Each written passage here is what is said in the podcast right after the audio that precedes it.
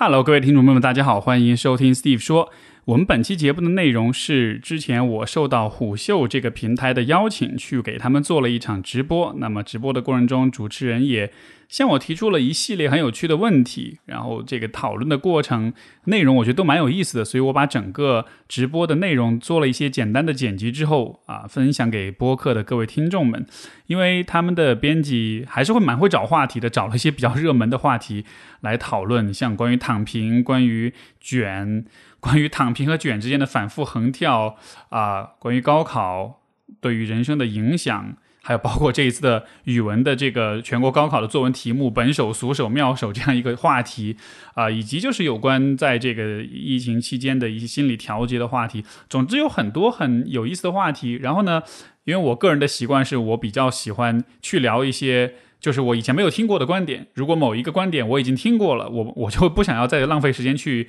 啊分享给大家。所以说，我在这一次准备这个直播的过程中，所思考的一些方向，可能都是一些相对来说不那么常见的，或者至少我。在我有限的知识范围之内，认为是比较独特、比较原创性的一些想法。那我觉得这些讨论是蛮有意思的，所以说这个地方我想把内容分享给大家。另外，如果大家也有兴趣看视频的直播的话，我在未来的这一段时间之内，也会慢慢的把一些视频的剪辑发在 B 站上面，也欢迎大家去看一看视频版。好吧，那就进入到我们今天的节目。欢迎收听 Steve 说，和我一起拓展意识边界。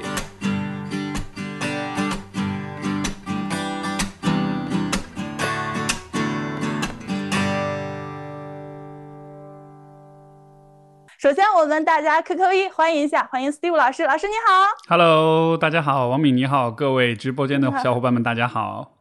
那其实我们刚刚说的这些被困住的环节，其实更多的是一些生活的琐事。然后其实前段时间大家都知道，很多人被困住了啊。那困住的这一段时间呢，其实哎有很也发生了很多事情啊。那我们聊一聊，就是老师您呃被困住的那段时间，就是你当你知道你可能要在家里待很长时间的时候，你的第一反应是什么？第一反应肯定还是蛮惊讶的，就是觉得居然我们也会到了今天这个状态。但是其实第二反应就是又没有那么惊讶。一方面是因为其他地方有过类似的状况，另一方面我觉得呃，就是我自己对于生活中很多呃意外、很多突发状况或者很多意想不到的事情，我的总体的反应其实都会相对来说比较嗯比较平和一些。因为我们作为心理咨询师，包括我自己，其实我觉得对生活、对世界的看法就是这样的，就是其实这个世界就是充满各种各样的意外，所以当意外来的时候，我其实并不会特别特别的意外，就是只是一开始会有一点点，嗯，就是意外和这种惊讶的感觉，但是很快的就能接受它的这个不可避免的这种现实的来临。对，毕竟其实是头一遭啊。那其实还想再深入的聊一聊，就是。呃，很多人是会不会人际关系呀，什么在这在这期间，在这一段被困住的时间里，其实发生了一些变化。比如说人和人之间的这个信任感、信念感，会不会说其实是有一些转变的？对，其实我我觉得这是一个很重要的点，就是当我们的生活遇到一些从来没有遇到过的事情的时候，呃，我们对以往生活的这种稳定、跟安全、跟信任的感觉，其实自然就会就会。呃，就会被消解或者就会被影响。呃，比如说以前我零八年的时候，当时不是汶川地震嘛？那个时候我有去啊一线去做心理的援助的志愿者。我们去了那里之后，就发现其实我们最最最首要要做的事情，其实不是说立刻开始心理干预，或者是呃开始跟他们讲各种人生大道理什么，而是帮他们恢复他们的日常生活，就是每天按时吃饭，每天要到一个固定的地方去去打饭也好，去领物资也好。啊，包括小朋友，让他们尽快的恢复上学。就是生活中发生重大变故的时候，人们其实非常非常需要一些固定的、规律化的事情，帮他们重新去获得那种安全感。因为那种巨大的变化带来的一个心理上的影响，其实就是我们感知上会觉得原来一切都很稳定、都很熟悉，但突然有一天就像是钢化玻璃一样就碎掉了。所以那个阶段这种感觉会非常明显。嗯，而且呃，不光是我在我身边的很多的朋友。来说，我们其实都会有这样的类似一种感觉，就是就是，嗯，我们所生活的地方，所生活的城市，对吧？就大家觉得还是蛮安全的，然后还是蛮，呃，怎么说呢？就是呃呃，是很有序的。但是突然有一天要经历生活很大的这种变化的时候，可能确实会有一点接受不了，所以前后的这种心态上的冲突肯定还是有的。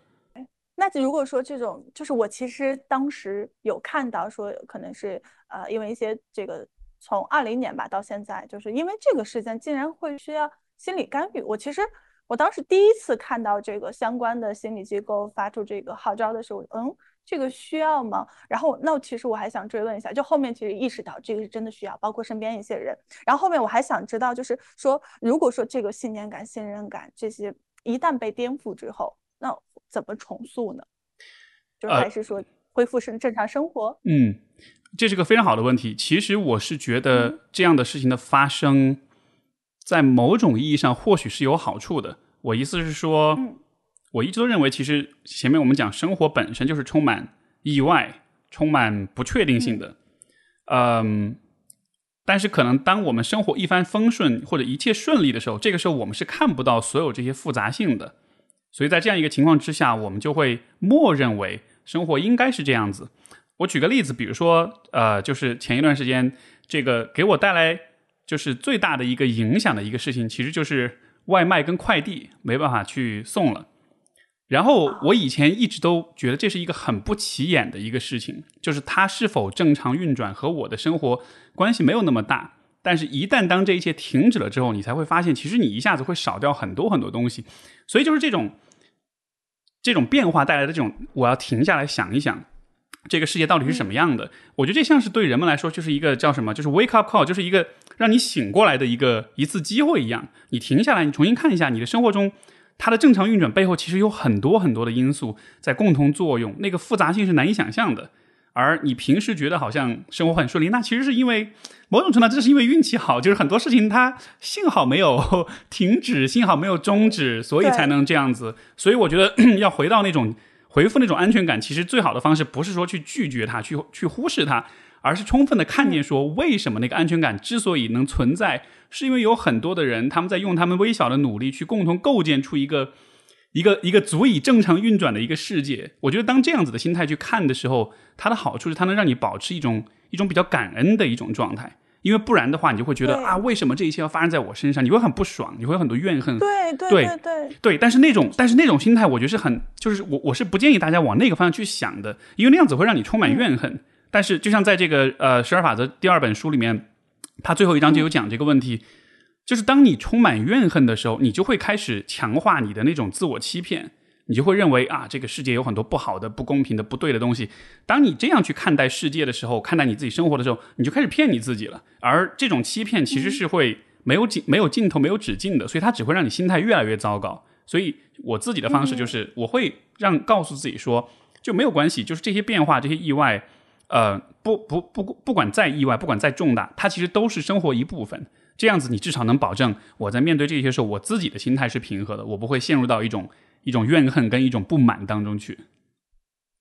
对，我觉得真的是，就是我们不要看到看到的是那份不好的，我们要去看到那份好的，我们要去感恩，而不是说为什么是我，为什么我现在是这种情况，为什么我遭遇了这些，而是说会想到我们之前为什么那么好，是因为有人在，有人在负重前行，所以我们才会就是这么恣意的。开心快乐是吧，老师？我觉得也不是说不要去看不好，其实我是觉得就不要去做任何的选择性的忽视，好的不好的我们都要看见，但只是说呢，呃，我们接受他们同时都存在。对，因为我说的那个要去接受它。对对对，因为我说的点是在于，如果你认为不好的事情是不应该存在的，就这个其实是会让人有很多的怨恨的，就是你会觉得凭什么？你会觉得为什么？但是。对吧？很有可能他就是我。我举个比较具体的例子，比如说有一天你你你突然生病了，我觉得大家可能都会有这种感觉，就是如果你平时是个生活还蛮健康的一个人，有一天你突然生病之后，其实人很容易就很怨恨，觉得哎，我为什么要生病？对吧？比如说你脚崴了，你没法。为什么是我？对，比如你脚崴了，你要出门，你要拄拐杖。比如说你的这个某一天生一个什么病，你没法呃自由的活动了，你没法做你喜欢的事儿了。像我有一次眼睛发炎，眼睛睁不开，然后就电脑也没法看，没法工作啊，就特别不爽。但是你在这种状态之下。如果你去认为这个生病、这个疾病是一个不应该有的事情，那么第一，它不会让这个疾病更快的过去；第二，就是它会让你在生病期间非常的心态非常的糟糕，你会一直觉得这是一个本来有可能避免的事情，但是这种心态一定是怎么说呢？是是不那么可持续的。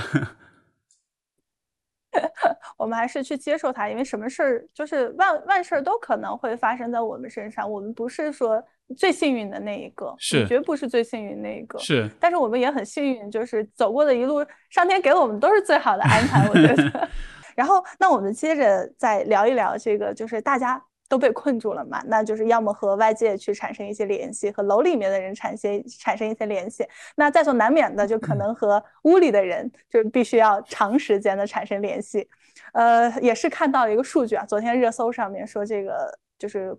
困困住之后了呢，然后现在整个这个离婚率上升了。对，就是我这个还挺意外的，我觉得哎，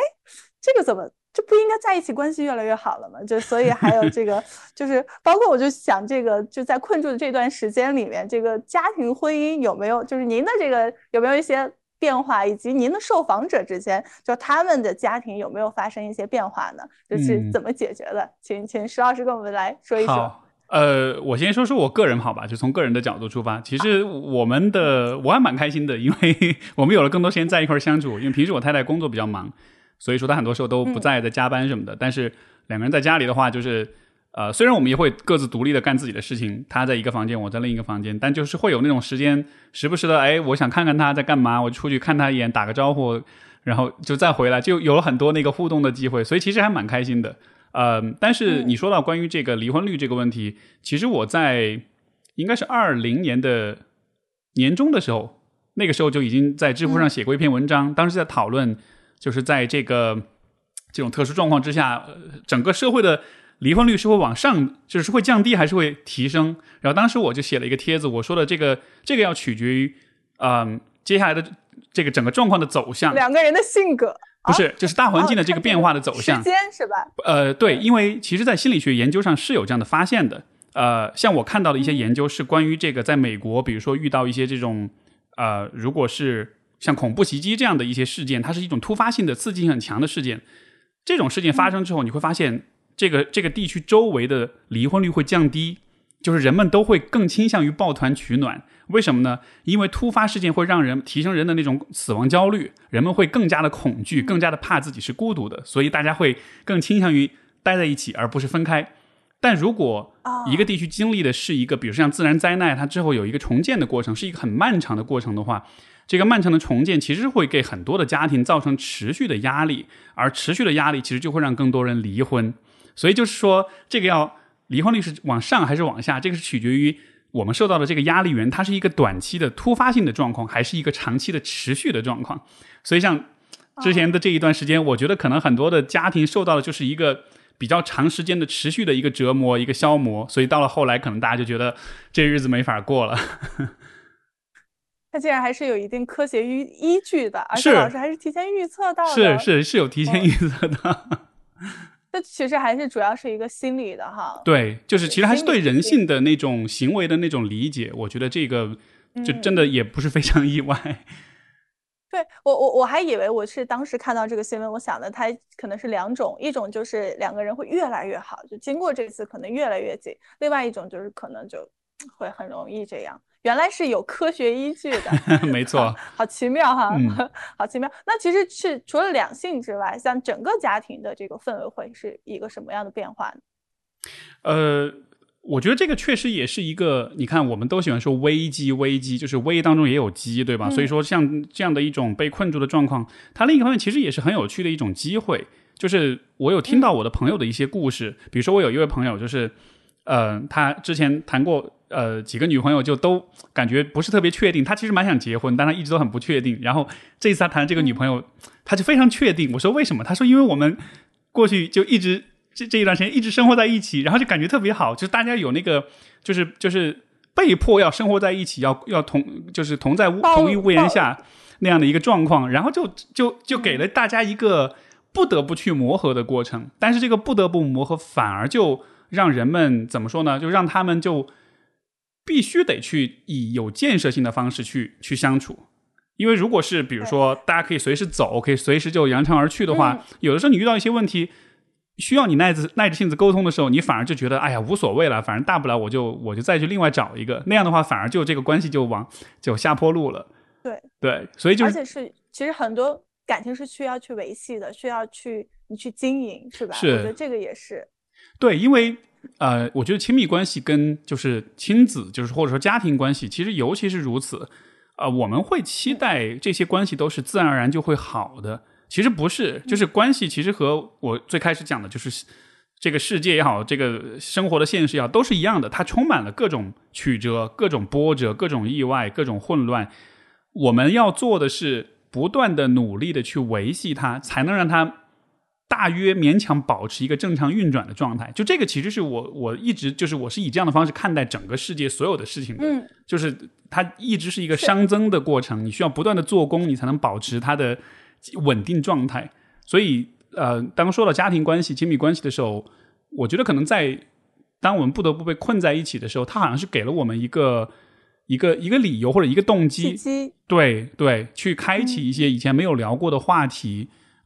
对生活、对未来、对家庭，可能不是每一段关系、每一个家庭都会这么做，但是我相信一定有一些家庭他会有一点这种感觉，好像我们还是可以做这件事情的。所以如果有这样去做的话，我觉得算是对这个这个困住最好的一个利用。对，一起做一些事情啊，包括刚刚说到这个，就也看过一些新闻，就是说，包括我觉得就真的。任何关系，你都要去花费一定的时间、一定的精力，你去经营它，去维系它，而不是说我坐享其成，我理所当然，我理应该怎么样。包括刚刚说这个，就您说你朋友这个例子，我觉得想到一个新闻，看过不少新闻，就是本来是去相亲的，结果困在了男方家里，然后这个呃。就是困完之后呢，就直接扯证了，就是觉得哎，这一家人也特别好，然后本来是看不上的，结果哎，对方人也很好，家人也很好，就这个环境也很好，然后就扯证了。我觉得其实也是，就还是怎么看，就看你还会不会去经营，也是奇妙的缘分，可能是。你说这个，我们 其实也咨询师当中其实也会有这样一个讨论，我们也之前在说，哎，如果在做咨询的时候，你跟来访者突然就 被困在那里了，那个要怎么办？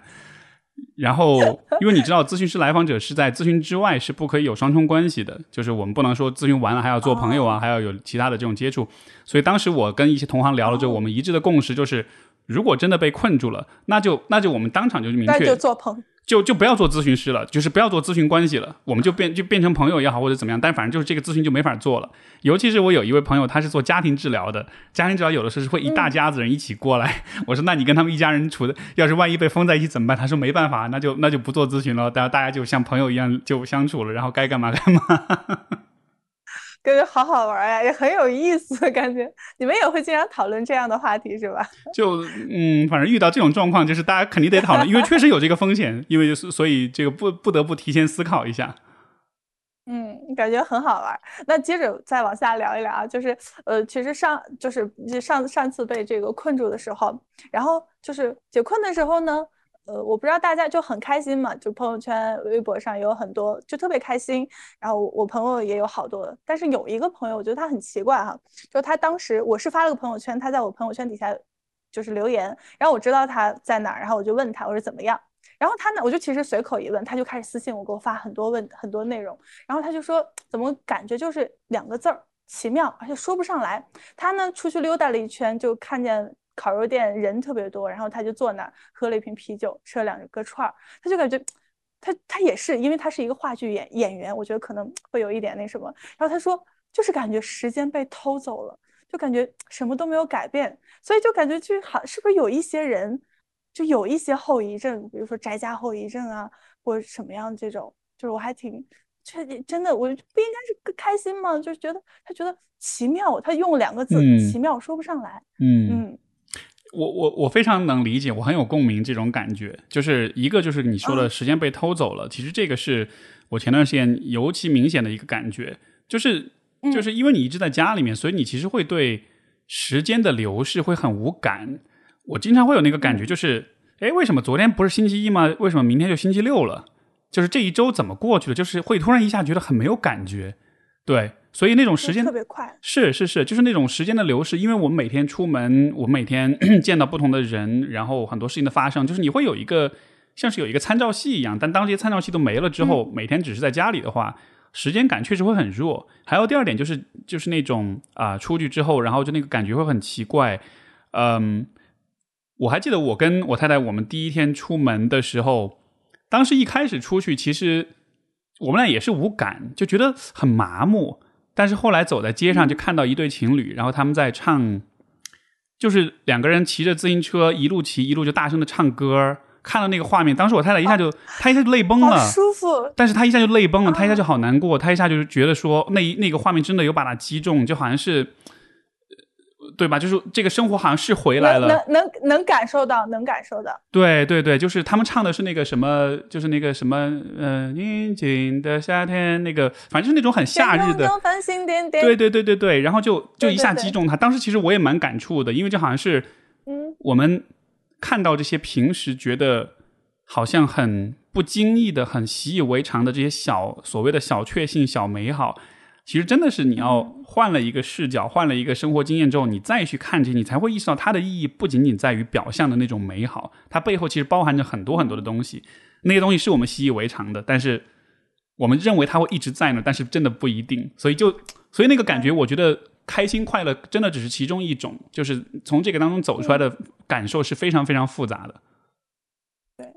我后面就是我可能作为一个局外人就没有。很经历嘛，因为我们在北京可能就是更开放一点的被困，然后就我最后给他，我也不知道怎么去安慰他。其实我这个还想想跟您讨教一下，就我跟他聊了很长时间，我发现就我很难 get 到那种就是他觉得这个奇妙也好或者什么呀。我最后就问他，我说那你在这段时间有做了什么呢？我说你他我说你就荒虚虚度时光了。他说没有啊，我看了很多电影，我看了很多书，我还写了写了剧本。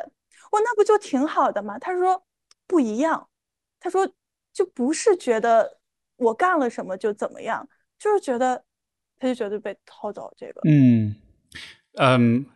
这这个其实说到这里，我其实还是蛮想推荐我之前就是翻译的这本书啊，《人生十二法则》。嗯，第一本、第二本我其实都想推荐。呃，这个不完全是因为我们今天要有点要过来安利这个书，而真的是因为这两本书，我之所以选择翻译他们，呃。我觉得其实跟我们当下的环境和这种经历是非常非常契合的，因为这个作者 Jordan Peterson 就是他其实对于事情的理解啊一直都是如此，他强他非常非常的强调，就是生活呃和现实世界其实是充满了各种意外、各种混乱的。我们在生活的比较顺利的这个状况之下，我们就会觉得这些是理所当然的。但实际上，你看，像比如说我过去这一段时间。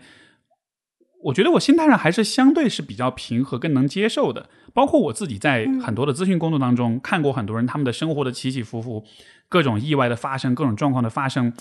就是你看的多了之后，你就会意识到这就是常态。而对于这种常态的认识是非常重要的，因为如果你不接受这是一种常态的话，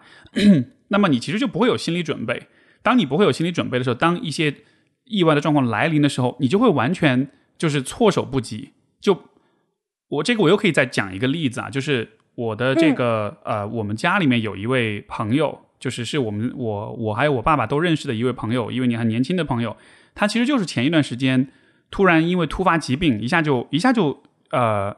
就去世了，就是很遗憾，他去医院抢救，最后没有抢救过来，因为这个急性的这个心肌炎的发作，一下就去世了，很健康的一位年轻人。当时这个事儿其实对我们的冲击都还蛮大的，呃，虽然不是每个人在生活中都会遇到类似这样的状况。但是当你遇到这样的状况的时候，我觉得你就能看得出来，每一个人他平时是怎么看待这个世界的。有一些人就会觉得完全不可思议，但是从我的角度，我其实觉得，我虽然对这件事情非常非常的遗憾跟难过，但是我一点没有觉得它是不应该发生的。因为，呃，我还记得之前有一个，我听过一个美国的医生，他在急诊室里面工作了三十多年，有人问他说：“你这三十多年的工作经历里面。”你最大的一个感触是什么？他说最大的感触就是三句话，就是啊，we we we we will die, we can die, we are dying，就是我们会死，我们我们有可能死去，以及我们正在死去，对吧？就是这就是一个很真实的一个态度，就他很直面了人类关于生死这样一个问题，这是一个我们逃不掉的一个问题。但你知道，平时大家对这种问题就会觉得，哎呦，有点不吉利，说起来有点不舒服，所以说我们就不想去想它。可是。Jordan Peterson 在这本书，在他两本书里面，其实都有去表达这样一种观点，就是我们应该非常非常坦诚的面对这个世界，面对这种就是不可预知的现实，包括在为哪怕是在一些呃这种和平的或者相安无事的状态之下，也应该为很多的事情做好准备。所以说他有一句非常非常有名的话，就是他有一次跟啊、一个年轻人在做那种问答，年轻人问他说：“你对于我我这样子十几岁的一个年轻人啊、你觉得有什么有什么忠告吗？或者说你觉得我应该变成什么样的人？”他当时说出那句话非常硬核，他说：“你应该力争去做那个在你父亲葬礼上最可靠的那一个人。”就是如果你的父亲去世了，在他的葬礼上，所有人都很难过、很悲伤，但是你要力争在那个时刻做一个能够安抚所有人、能够照顾好所有人的人。他说，他就说，年轻人应该力图成为这样子的人，因为这样子的话，你才能够面对生活的那种真相对，以及你有你是会有那种力量跟那种勇气去支撑起自己，包括也支撑起周围所有的人。所以我是觉得这种姿态是非常，他传达出来是我觉得非常认同的，也是我们当下所有人都非常需要的一种一种态度。内心强大。对，没错，就这个。对虽然内心强大说起来很鸡汤，就我理解，很多人觉得哇，内心强大像是一个口号哈。但是其实如果你大家去读这两本书，你就会看见说，这两本书其实就在告诉你内心怎么强大，而且不是喊口号的内心强大，而它真的是需要有一个嗯反思跟建设的过程的。就是内心强大不是说是我宣布我要内心强大，我就可以内心强大，它其实包含了很多的思考，包含了很多对于事情的理解，对于自己的了了解跟探索。我觉得是不是有一些，要么就是经过我思考，要么是经历过事儿，就没错，就好像是经历过很多事儿，慢慢的就把自己洗礼成一个内心强大的人。当然，如果经历很多事儿，自己不去反思、不去思考的话，可能就会越来越颓、越来越丧。是但是如果说吸取教训，是吧？是。嗯像这个你说这个点，就是他在书的第四章里面，他也有讲到，他就说其实苦难是非常能激发人的潜能的。当我们说到内心强大，我们说到人格的力量，说到呃智慧，呃，其实都是在人生的下坡路上获得的。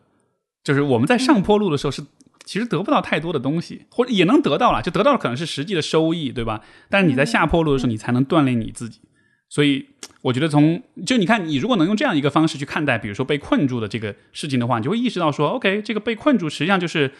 到了去真的强化跟建设我自己的时刻，它就不完全是一个无意义的一个呃令人反感、跟厌恶、跟抵触的这么样一个无聊的一个状态了。嗯，而是去建设自己哈。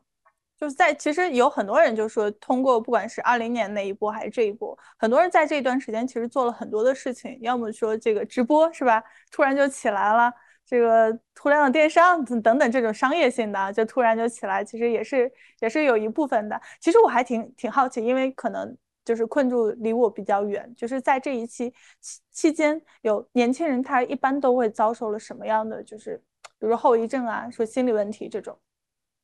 我觉得我的感觉可能比较多的问题哈，就是还是说因为嗯孤立，因为呃独自一个人在家，因为很多人是独居，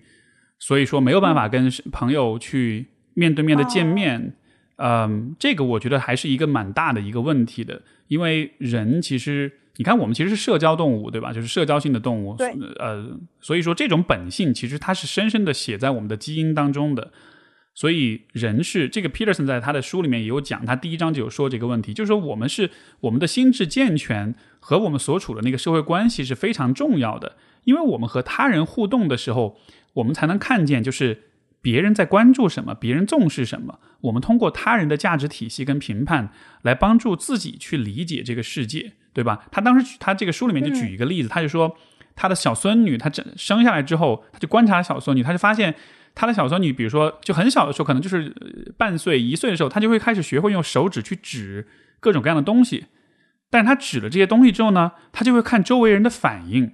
如果他指的一个东西是一个很重要的东西，或者说他指了，比如说一个手机，或者是指着他的妈妈，大家就会说哇，那是你妈妈。那么大家就给他一个回馈，他就知道说，哦，我的妈妈这个存在是别人会很重视的。如果他指了一个东西，没有人关注，大家没反应，他就知道说，OK，这东西没什么意义，没什么价值，对吧？所以对，我们对对对，就是我们通过这样一种方式去和别人互动，然后去了解这个世界、这个现实，所有这些人跟物件，他们的价值是什么样子的。所以，就这个是一个例子，就是让呃帮助大家去理解说，为什么我们跟别人的关系那么的重要，因为来自他人的回馈反馈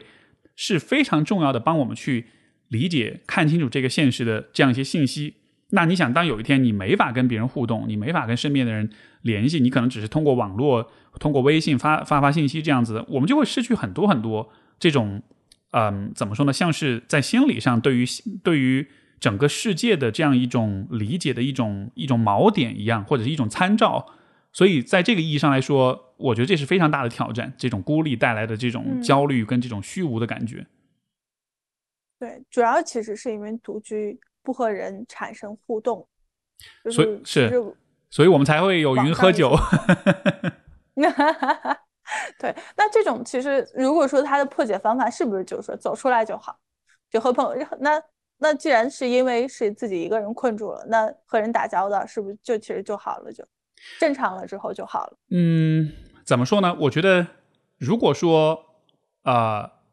我们追求的只是正常了就好的话，那其实这就意味着你从这个经历当中什么也没有得到，因为我觉得从被困住的经历当中。应该最应该得到的一个点就是没有所谓的正常，就正常不是理所当然的。如果你觉得回复正常就好了，你其实是在假设正常是应该是呃理所当然的一个状态，对吧？但是我认为的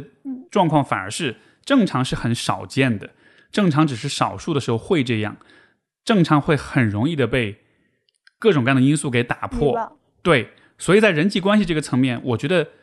只是回去跟大家再见面。这肯定是不够的，而是你应该更深层的去思考，就是说，你的人际关系网络到底如何？如果看一看现在你和身边人的这种联系、这种亲近的程度，你的社会支持所拥有的这种程度，它够不够你？也许在抵御下一次类似的这种危机跟挑战，还是说当下一次有其他的事情再来临的时候，其实还是一样，你还是会找不到人倾诉，你还是会感到很孤立，你还是会。微信打开之后不知道要给要要给谁发信息，而相比之下，如果你能在这个状况之后开始去反思，开始去更多的去投入在就是人际关系的这种建设当中，你开始有了一些真正能交心的朋友，有一些能够说真心话、能够展现脆弱面的朋友。当下一次你再遇到其他的一些意外状况的时候，或者一些冲击、一些变故的时候，那个时候你就有支持了。那个时候的你面对啊这些意外跟混乱，其实就会比这一次会更。有勇气，更有底气一些，所以我觉得我们要做的不只是回复正常，而是充分的去直面那个所谓的不正常的阶段，去看见说我怎么做才可以更好的去为未来做准备。所以 Peterson 他才会说，你要做你父亲葬礼上那个最可靠的人。他其实是给你一种想象的一种画面，就是在那么一个那么糟糕的、那么所有人都很受挫的一个情况之下，你想想看，你在那个情况下，你你怎么样能让自己变成一个很可靠的人？所以他的逻辑其实是这样的。对，我觉得，我觉得我们今天这场直播真的很有获得感，包括我自己本人也是。我就觉得，确实，它不仅仅是一个被困住的时光，大家会遇到这些问题。其实现在的年轻人有很多可能在外的，我可能大城市也好，或者说其他的城市，就是我身边有很多朋友，就可能我因因为我在北京啊，身边有很多朋友都会有多多少少的自己有一段至暗时刻，我们这样称为，就是。可能自己一个人也不想跟别人沟通，或者说现在更多的人喜欢把自己的伤自己就自己舔伤，而不是说跟人那什么。然后就我身边好多人都是这样的，但是我觉得。不是说我走出那段至暗时刻就过去了。我觉得老师刚刚说的这个，我特别特别特别觉得认 同和喜欢啊。就是我们要去思考，以及通过我们每一次至暗时刻，我们要去成长。就是好，我是我为什么会有这样？是不是我哪做的不好？然后我怎么样会让自己以后不再出现这种情况？就是我觉得这一个非常非常的重要。这个 Steve 老师。这个其实就有一个类似的例子，就是这个我自己的人生体验哈，就是我其实以前的经历当中，我觉得每一次谈恋爱分手了之后，在那个处在分手的痛苦当中的那个我，其实是最清醒跟思考最多的，所以就是因为你会反思吗？对，你就会反思，你会什么就是 我哪做错了？没错，因为你很难过嘛，你就会很难受，然后你就会去就逼着自己去想很多问题，虽然是被逼的，但是这种想真的是会会带来一些发现跟成长，所以那个时候反而是。人成长速度最快的时候，当然我不是说我要故意去寻求分手啊，但就是说，当这件事情来临的时候，它带来的影响不完全是负面的，所以我觉得是类似的道理。所以我我突然又 get 了一句话，就是为什么好多人就会问你说分手了吧？没那没关系，下一个更乖。就是重点是这一次分手了之后，他教会你什么？就是你有没有记住一些什么？下次要不要？就好像大家都会说这样一句话，是，就是真的是。所以你知道有很多人他们在像我咨询当中也会有这样的经历，就是有的人他分手，他说我以后再也找不到更好的，我再也找不到这么爱我的人了。我都会跟他们说，我说只要你愿意好好的去从这一段经历当中去思考、去成长。你下面一个人一定百分之百比现在这个更好，因为当你成长的时候，你的审美、你的眼光也会更好，你找到的人一定比现在这个是更好的。好，不知道有没有在我观看我们直播的，正在处于这个这个分手期或者被分手、被爱情困住了的时刻，但是也没有关系啊，我们成长起来，我们会遇到更好的下一个啊，下一个更乖更好。好，那我们这个后后就这个后遗症，我们先说到这儿，包括整个生活被困住的时刻，我们先说说到这儿。那我们刚接下来我们聊一聊这个呃令十分令人焦灼的这个工作啊，工作就是很多人会被困住，尤其说我们说一些大城市节奏特别快，好多人会被困住。但对于工作这个事儿，好像就好有人有一个。就是有人说啊，尤其前段时间，我我我也看见有人说说，任何事情只要变成工作，你再感兴趣、再热爱这个东西，只要变成工作，就会不喜欢它。就老师，您对于工作是怎么定义的？怎么看这个工作的？嗯，这个我这个你说这个说法，我我觉得是认同的。包括哪怕是我自己的工作，就是其实我非常非常喜欢心理学、心理咨询这个行业，但即便如此，还是有倦怠期，对吧？但是我觉得这种倦怠、这种不喜欢。可能一定程度上，它不是说这个工作本身，我觉得，而是因为人的状态无论如何都是有起伏、有波折的。尤其是如果你本身是一个很敏锐、很敏感，然后对于外界感知很灵敏的人的话，那当环境当中有些事情变化的时候，你当然就会更加的啊，就是去看见说啊，就是你的心情的这种波动跟起伏就更明显。所以有的时候我都会跟来访者讲，比如说很多人会说。哎，我是不是太脆弱？我是不是太矫情了？我是不是太容易被别人影响了？但我都会说不是啊。其实这刚好意味着，就是你的感知很灵敏，只是因为你处在一个相对不那么稳定或者不那么支持的环境里，所以你才会累，才会难受，才会抑郁，才会不开心。所以它就好像是它不应该成为一个我们去自责的一个理由，而是应该看见说，它在某种程度上也是你的某种优势，它刚好处在了一个错误的位置上。因为如果你把你自己放在一个更好的位置上的话，你的这些品质反而是能够帮到你的，它会让你更容易去看见很多事情，更能够去理解、去感知到很多事情。所以它它不完全是坏事。所以我是觉得，就是说到这种对于工作的这种倦怠感，其实我真的是对所有的这个啊年轻一代，我觉得有非常啊，虽然我也很年轻了，也没有特别大，但就是。对我的同龄人，或者是对年轻一代，我其实有非常非常多的这种理解、跟同情、跟支持，因为大家现在确实就确实很不容易，对吧？你看，像比如说，当我们被困住了之后，这个其实对很多人的这个收入上的问题，它其实都会有很大的影响，然后生活都是很不容易的。所以，嗯，在这样一个情况之下，我我是会尽可能鼓励所有人，就是更多的去善待自己，不要去苛责，不要去自责。啊，因为我觉得这种情况它已经发生，但是如果在这个情况下你再去自责，觉得一切都是自己不好的话，第一这不客观，这这这不是一个准确的理解方式；第二就它不会让你感觉更好，所以你不应该这么去看。嗯，哎，刚刚老师您说到这个，我其实还挺好奇，就是在前段时间可能被困住了，您的工作就是有一些变化吗？我的工作还好，变化没有特别大，因为平时我自己。也很多是通过互联网来工作的，可能唯一的变化就是有一些面对面的来访者就没有办法见到他们了，嗯，以至于后来这个有再见到的时候，大家都觉得好开心，就是又见到你了，有那种庆幸。那我们其实是不是就说就是线上在沟通这种？对，主要是这样子，对，嗯。但是，是不是这份工作如果是面对面的话，可能会更好一点？哦，当然，当然，我我这是我个人的小好奇。当然，当然，就是怎么说呢？一方面肯定是从工作的效果效率上来说，就是心理咨询是一个非常需要在当下去看见很多细节，啊，很多微妙变化的这样一个过程。另一方面，从人的角度，我也是一个有血有肉的人，我也希望我和别人是有很多的连接，是能够面对面的交流的那种。就是你知道，人人跟人。在聊天，在很专注对话的时候，那个气场、那个能量场，它其实是很神奇，它会让你有一种被包裹在里面的感觉，然后大家都会觉得很放松、很安全，就那种感受是在网络上，我觉得很非常非常难实现的。对，我突然理解了，就是那个全部安静下来，然后整个人放松的时候，可能更容易就是吐露一些心声啊，或者说不把自己束缚起来，而是一个放松，就是放松了再来说一些事情，因为会效果更好一些。是的，是的，因为这个事儿，我们如果说的浪漫一点，就是你看这个宇宙这么大，这个世界也这么大，有这么多的人，但是此时此刻我们两个。就像比如说，现在我们两个面对面坐在一起，在说这样的一些话，而且这些话也许是以前从来没有人讲过，以后也不会再有人讲。就这一刻好独特，它好了不起，就是你奇妙。对，就是你如果仔细想一想，其实这所有这些都是非常不可思议的。所以，所以就是那种感觉是我特别喜欢沉浸在当中的。然后，当没有了这样的机会的时候，我就会觉得哇，好好失落，我失去了一些好重要的东西。所以，那种人与人的连接是特别美的。哦，老师能从你的就这个言语之中能听出来您对这份工作的热爱，真的就是很享受在其中。那其实我想要聊聊了，就是现在其实有很多人不喜欢他的工作，就是从就某书就从很多这个互联网平台能看到，很多人特别不喜欢自己的工作。就是如果说甚至也也看见了说不喜欢工作就果断辞职啊，就是辞职去哪哪哪哪哪那种。就是我们如果说年轻人。不喜欢这份工作，真的就不喜欢。那我是应该果断说拜拜吗？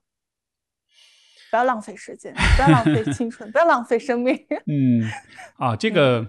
因为因为说到这里，可能就会说到，比如现在大家会说躺平、说摆烂这样的一些说法，对吧？就对对对对。嗯，这个这个其实说起来就很复杂了。我觉得我稍微花点时间就是展开一下，因为这个问题是我之前花最多时间去思考的。然后，好，呃。首先就是听您思考的结果。好啊，好啊，就是首先第一，我觉得当大家在听到像“躺平”这样的很热门的词语的时候，我就需要有一种警惕，就是一个词语如果很热门的话，也就意味着这个词语背后涵盖的真相是很复杂的。因为越热门的词，就是它是最大公约数，对吧？大家都用这个词来讨论他们各自的很独特的人生体验，所以这就意味着。比如像“躺平”这样的词，它其实有很多很多的可能性。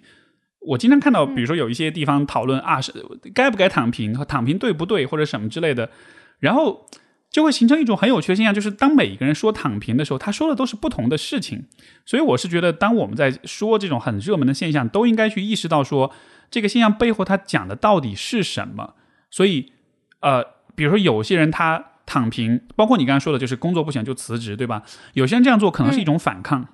有些人这样做可能是一种逃避，有些人这样做可能是在表达一些需要，表达一些脆弱，表达一些他需要被关注的问题。有些人这么做可能是因为他真的很累，那也有些人可能是因为他需要以这样一个方式去摆脱一些以往的一些呃固有的经验或者是认识，甚至还有一些人他可能是在跟风在模仿。就当大家都在说躺平摆烂的时候，他也跟着去做这样的事情。就是每一个人去做同样的事情，他的那个动机是很。可以是非常非常独特的，所以当我们说到，比如说工作不喜欢就辞职的时候，这个真的是要结合到这个辞职的人他到底是怎么想的。比如说，如果一个人他说他辞职，他不想干就不想工作了，是因为他觉得现在的工作很糟糕，对吧？那么接下来的问题就是，你辞职之后，你你你有做些什么事情让你的生活变得更好吗？因为比如说你辞职之后，你没有去去找更好的工作，或者你没有做任何让生活变得更好的事情。那你在逻辑上就是不自洽的呀，就是一开始你辞职就是因为过生活就是过得不开心，过生活很糟糕，但是你辞职之后生活更差了，那那这就说不过去了，对吧？所以我觉得当我们说到辞职的时候，真的是要看看你自己处在人生中的什么样一个状况，而且我是觉得，嗯，其实今天大家很容易在观念上、在思想上被很多外界的声音给影响，尤其是如果你用很多社交媒体。你看到在公众号上，在各种平台上，就是大家讲着各各自的成功故事呀，这种大 V 也好，网红也好，然后你知道各种成功人士，我们看了很多这些故事之后，然后我们就会幻想我们要成为他们那个样子。但是问题就是那些是他们的生活，但是你自己到底想成为什么样子，你其实自己并没有想清楚。所以我是觉得我们在认识自己。对对对，所以我是觉得我们是需要有主心骨的，就是我们需要有所谓主体性嘛，就是一个很 fancy 的词，就是我们需要在嗯自己的内在去找到你想要做的事情是什么，你的方向是什么。比如说有些朋友他辞职，像当年我也辞职，对吧？我一二年一一到一二年我工作了一年半的时间，就是生不如死。但是我的生不如死不是说这个工作我胜任不了，我搞不定，嗯，或者这个行业不好，或者挣钱挣太少，都不是，而是因为我了解我自己，我知道当我生不如死的时候，那意味着我其实有更多的、更重要的我想要去做的事情，所以我才选择辞职。所以就是那个动机应该是来自你对你自己的了解，而不是说是哎呦，我看着好像大家现在都辞职，从这个行业跳出去去到那个行业，我就跟着就去了。我觉得那样的辞职，最后的结果就可能就不会是如你所想的那样。而你在辞职这个过程中，你也没有去锻炼、去提升你的、你的自主意识、你的、你的、你的这种独立思考。所以我是觉得，这个工作说不干就不干了，可能这个辞职的过程你可以很果断，没问题。但是这个为什么要这么做？然后这么做的动机跟目的是什么？你接下来有什么打算？这些事情，我觉得。可能又还还是需要有更多的一些思考的，而不是说就就像是 我之前讲我那个朋友他裸辞，对对，就是像我之前讲那个朋友他这个谈女朋友不开心了就换一个那样子。工作干着一般，然后换一个，下一个也也不喜欢，然后再换一个，然后来来来来回，几年过去了，这工作每个工作都没有超过一年，超过半年，是，就现在也也这种情况也挺多。对啊，你看，如果是这种连续性的辞职，对吧？那那你说他有让你生活变得更好吗？那很有可能就是他带来的最直接的影响就是别人一看你的简历就发现，哦，你每个工作都只做了不到一年的时间，这是会增加你在以后的求职的难度的。就都不说减分，没错，就不说都不说别的，光是这一件事情就已经会带来这样一个影响。那你有考虑过吗？那这样的一个事情对你的生活真的是会让你生活更好的吗？因为，嗯，呃，包括像 Peterson 这个，他这个就是呃十二法则这本书里面，他其实也有讲一个我非常非常喜欢的观点。他有一章是在讲说，嗯，你应该主动的承担更多的责任。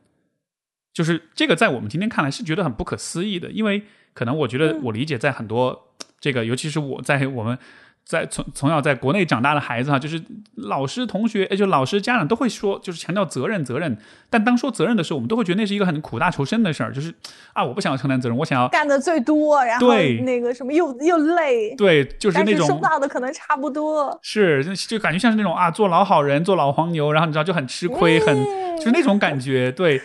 但是这样的一个描述，实际上是让人们。误解了责任这个事情它的本质，而 Peterson 在在他书中讲到什么是责任，他说其实责任是，嗯，就是我们想象，因为我们是我我们生活在时间当中，对吧？我们的现实是有一个时间轴的，当下此刻的我是一个人，下一秒钟的我是第二个人，再下一秒钟第三个人，然后下一个小时、下一天、下一个月、明年，有无数个我存在，对。都是最新的自己，就是就是就是我，我不我做的所有的选择，不只是在为当下的我在做，我要考虑的是我今天做的选择，我此刻做选择对未来的我怎么样。所以，当你想想看，责任其实就是我尽量让我做的所有的选择，对，就是我让我做的所有的责任，不光对当下的我好，也对未来的每一个我都好，就是未未来的每一个我组成一个小的社会。所以，你的责任其实是一种社会责任。你其实对所有的这些我要负责的这个过程，而当你去这样去想的时候，你就会知道，比如说当下我只是为了追求安逸放松，然后我就辞职了，或者我就不去做一些该做的事情了。这对当下的我确实很好，但这对明天、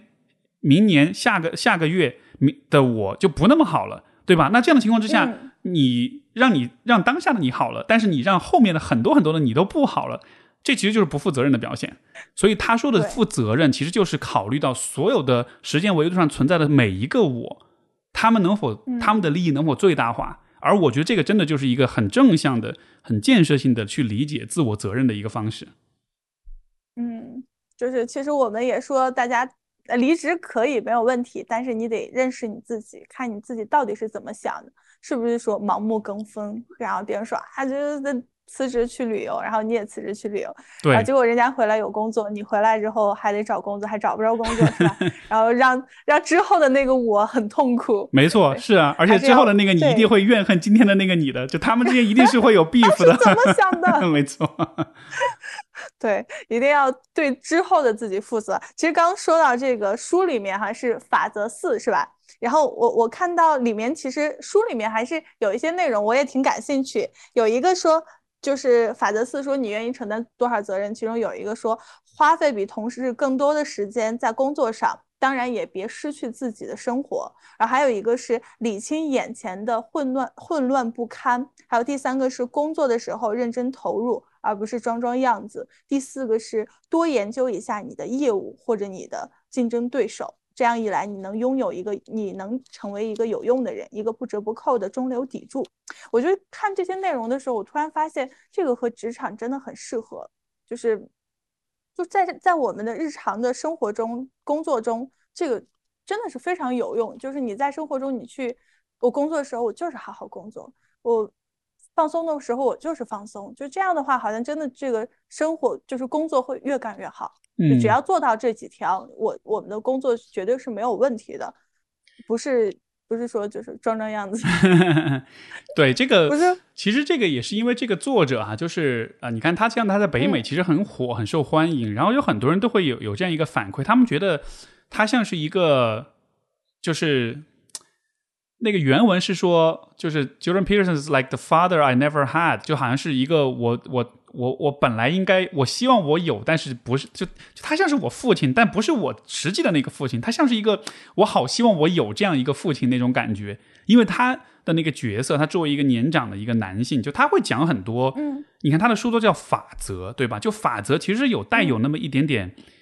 要求跟约束，甚至有点限制的那样的一个调调在里面的。而怎么说呢？如果你是一个青春期的叛逆的小孩，你本能是讨厌法则的。但是问题就是，他的观点是：当你长大了之后，你要想理解这个世界的运行方式，你想理解人生的运转方式的话，你其实是需要一些规则跟法则去帮助你找到方向的。所以他在讲这些东西的时候，可能是带着一点爹味儿。但是我们不能说因为有爹味儿就完全的去抵制或者是去否定他的东西。有的时候我们是需要一些框架跟结构的东西，尤其是当一个人处在比较混乱、比较低谷，或者你想要去啊。就是获得更好生活的时候，这个时候你其实是需要这样一些东西来来支撑你、来激励你的。所以在这个前提之下，我觉得他会给人带来这样一种启发跟激励的感觉。对，老师刚刚用了一个词啊，说这些话语听上去你会觉得有点爹味儿，但是其实说实话，我这个我就觉得现实生活中现在是不是很多人都是这样的？就是这些。在默默做着这些事，你看那些在职场上，我们说卷嘛，我刚刚说卷和摆烂和这个躺平嘛，有一些很多人他就在默默做说着这些事情，但是嘴上其实说的是，哎呀，就是随便干一干啦，但是私底下就是啊很卷，就是这个我要我要提前想想竞争对手是什么样，就是其实有很多好像就是就你一出来说不要跟我说这种东西，就是太什么。教条怎么？其实自己在干这些事情，和自己心里的心里其实是往那方面使的。嗯，就所以我觉得这些东西，其实包括我一我我在职场也已经很多年了，就看到这些内容的时候，我觉得职场就是要这样，就是如果你想成功，你想。进步，然后你不管是你的什么，就是金钱呀什么，你想获得更多，但你肯定是要做到这些，你才可以，就是才会工作会越做越好。就感觉应该是这个样子。你说那个，嗯，就是你说到这个，很多人会有这种低味儿。我其实想补充一点点，就是其实什么什么，为什么低味儿会让我们反感？不是因为他告诉了你一些你应该做的事情，而是因为他并没有跟你很深刻的去解释这件事情到底怎么回事。因为我呃，就想起来，我之前其实有一位来访者，他很有意思，他。他讲说，他跟他父亲的关系一直就很紧张，因为他父亲就爹味儿特别重。然后呢，就是很，因为他父亲事业发发展的很好，所以很多时候就要去指导他，你应该怎么做怎么做。但就可能那个脾气比较强势一点，就他一直觉得啊不想听不想听。然后直到有一天，他因因为遇到一个问题之后，他终于决定说，哎，我真的想听听看他是怎么想的，让他找他父亲去分析这个问题。结果一坐下来，两个人一好好一聊，他发现哇，他父亲分析这个问题分析的超级的准，就超级的细，他才意识到说。哦，原来我其实早就该跟你去聊的，所以我觉得那种味道它出来让人不舒服，是因为你还没有把它讲的足够清楚，你不能让人信服。所以那个爹味儿它来自不是不不是来自这个本身的这种建议本身，而是说你没有对把你的能力跟智慧充分的展现出来。而且有些人是会装的，他没有那个能力，他会装作很有能力。这种人的爹味儿是让人最不舒服的。所以一但是另一种就是很有能力的爹味儿，他就是在跟他有爹味儿，但他同时真的给你讲明白怎么回事。那种那种跌味其实让人很有安全感的，所以我觉得得区分清楚这两种感觉。对，有没有说服他？没错，是吧？对，我觉得这个生活中也会经常见。还有一个话题想，就现在好多年轻人其实就是说啊，我们也不想躺平，我们只是被迫躺平。就还有一些人是这种不甘心，就是就躺平了吧，他又不甘心躺平，在躺平和卷之间反复横跳，这个事儿你怎么看呢？你看，其实这是我刚才所说的，就是当每一个人在说躺平的时候，他到底在说什么？啊，我觉得我们要非常非常警惕，就是因为我一直是觉得，像躺平或者任何的热门的词语，它其实都是被人为创造出来的，尤其是在自媒体的时代，对吧？在很多人为了 很多媒体、很多自媒体，他为了流量，他需要去宣传、去创造这样一些很很博眼球、很朗朗上口的这种词语，去抓住大家的注意力。甚至我会觉得，正是因为有了“躺平”这个词很流行，它才在某种程度上变成了今天年轻人的一种选择。因为我想，比比如说，因为我是八零后，包括也许我前面七零后这一代人，我们我从来没有听过我们去说过类似“躺平”这样的说法。就是你如果仔细想想，其实这样的现象，就当人们真的会选择躺平的时候，那其实，在比如说八几年、九几年，甚至是两千年的时候，它都不是一个特别常见的现象。对吧？为什么今天好像感觉有越来越多人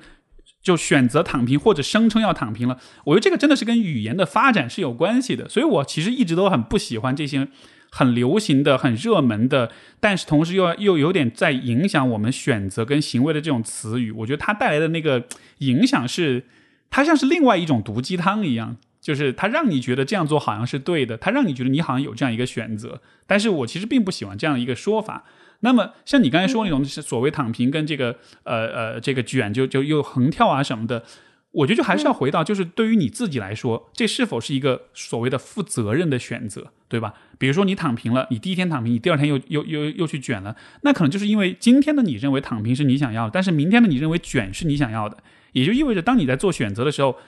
今天和明天的你没有达成共识，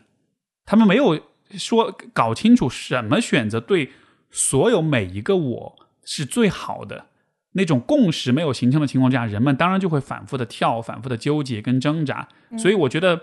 我不会去评判躺平本身或者卷本身。如果你自己，如果你每一个你都认为躺平是最好的选择，那我百分之百的支持你。如果每一个你认为卷是卷是最好的选择，那我也百分之百的支持。至于别人会怎么评论躺平或者卷，我觉得不重要。重要的是你有没有跟所有的未来的每一个你我自我都达成共识。所以重点不是应该躺平或者应该卷，而是我有没有跟我自己达成共识。只要这种共识达成了，所有的事情都是 OK 的。所以，我我其实是这样去理解的。对，我觉得听到这儿，我觉得它其实更多的是你是临时性的。还是说我是深思熟虑做过一个很重大的决定，我是到底要卷还是要要要躺平？对呀，因为还是说我就是当下。对呀，因为就是你想想看啊，我们今天说很多就是关于每一个自我，对吧？就很简单，比如说你在一个房间里面有，比如说二十个甚至五十个我，对吧？Steve，五十个我在同一个房间里面，你要让这五十个你坐在一块儿，我们就一个问题达成共识，这其实是非常不容易的。因为大家都有自己的想法，都有自己的立场，对吧？而且大家沟通起来又有各种各种各样的矛盾啊、冲突啊，说不定一会儿还打起来什么的。所以就是人能够跟不能说所有，但至少跟大部分的自己达成共识，这件事情其实是需要很多很多的工作的。这也是，比如像过去这一段时间，这个困住的生活里面，我觉得这也是一个很好的机会，就是 OK 停下来，我们就停下来一起来看一看，就是我们到底要怎么看这样的一些状况。对对，因为今天的你这段时光。是，就是因为今天的你所面对的生活和明天和对吧？比如说，你这个能出门了，那个时候面对的状况肯定是不一样的。那我们怎么达成共识？这就是非常非常重要的一个内在的一个对话了。嗯，可能这段时光还是很多人做重重大决定的时刻啊，因为经过这么长时间深深思熟虑之后，我刚刚还看见有人说，就是我的躺平其实就是躺平，其实就是给慵懒的懒惰的自己一个合理的说辞，就这个是 很到位啊。嗯。然后老师，我们再接着说说卷吧，是不是我们说，其实有一些他是不愿意卷的，嗯，但是被迫就是。就是，其实我不愿意卷，是不是和生活中就是职场中的一些失败呀什么有关系呢？挫折，然后以致以导致可能我卷了，然后哎失败了，那之后再也不卷了，我躺平了，会不会有关系？我觉得，嗯，如果你非常热爱你所做的事情的话，卷就不是一个问题，卷一就成了一种常态。对，就是你看，比如说前段时间。这个这个谷爱凌很受欢迎，对吧？大家都会觉得哇，好厉害，那么小年纪，然后就这么厉害的世界冠军了。包括苏有明这样的，哎，那个叫苏呃，哎苏什么来着？就那个男生也是拿世界冠军那个呃滑单板的苏啊，我记不清啊，我一下脑子短路了。但是大家都知道我在说谁，对，苏玉明是吗？对对对，反正就大家知道我在说谁。就是你看，像这样的小朋友，他很年轻，但他得到很多的成就，他训练也很辛苦，那是卷吗？在外人看来那就是卷，但在他自己来说，他不觉得那是卷啊。你很明显能感觉到他们是非常热爱自己，呃，自己所做的事情的。然后，所以，所以我觉得卷和不卷其实不是由你做事情这个行为上的标准去衡量的，而是你自己内在的那种感受跟判断。所以，我觉得当今天大家说到卷，大家觉得为卷这件事情很痛苦的时候，我觉得也许我们要先后退一步，先想想看，等一下，就是这是这个生活，这个工作。这个道路是我选的吗？是我喜欢的吗？有可能当你为卷感到痛苦的时候，表面是你在做很多无用功，但其实背后可能是你的内心在提示你，其实你不喜欢现在这条道路。其实你心里面知道，你只是一直不愿意去承认而已。那我怎么让你承认呢？我就让你为卷而感到痛苦。所以它像是一个信号一样，它不是真的说这个行为就是那种很投入、很努力的这种。这种这种这种工作方式本身有问题，它本身它是一种美德，它是一种积极的方式，对吧？但是问题是出在你的这个信号，它在告诉你一些别的东西，你应该能理解这个层面才行。嗯，啊，老师跟您聊，我突然说到这个，我突然就是又有一种大彻大悟的感觉，就是 好像大家一直一直说这个“卷”这个词儿，好像就是一个贬义词，其实就是他也不是说我要卷你，我或者怎么样，其实他是自己喜欢这个事情，热爱这个事情，我乐意。就是为这个事情花费很多时间、很多精力，我去思考很多、想很多、做很多功课。但是可能在其他人看说，啊，他怎么那么卷，又卷我，怎么卷来卷去？其实是是这样的。我我是这个肯定是很理想化的一种想象，但我是希望每一个人都能工作到忘我，工作到投入，就是那个状态是非常美好的，而且那个状态一点都不累，你反而会有更多的能量，反而会有更多的。呃，这种动力，就像比如说，有人会问我说：“哇，你看你你，比如说你我我做播客做了快六年时间了，你是怎么坚持下来的？”就很多人喜欢用“坚持”这个词来提问，你是怎么坚持的？就好像是那是一个特别苦大仇深的状态。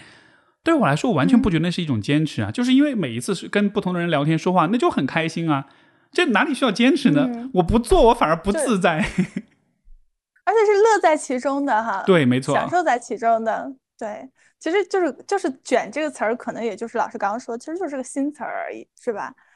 但是其实哎，也难在所难免，就是生活中可能会遇到说有一些人卷，明明这个东西可能我简简单单的，就是我调提交内容就 OK 了，但是总有人在那花里胡哨开始整一些，就是给领导看一些其他的东西，就是开始卷。但这个跟我们又不是一个内容，是吧？我们是不是就是？忽视它就可以，就没有，其实过去就行。其实这个还是跟像躺平是一个道理，就是当我们说卷的时候，我们其实在用同一个简单的词描述很多很复杂、很独特的现象。像你说那种，我觉得完全有可能啊。就是有的时候我们用卷描述的，其实不是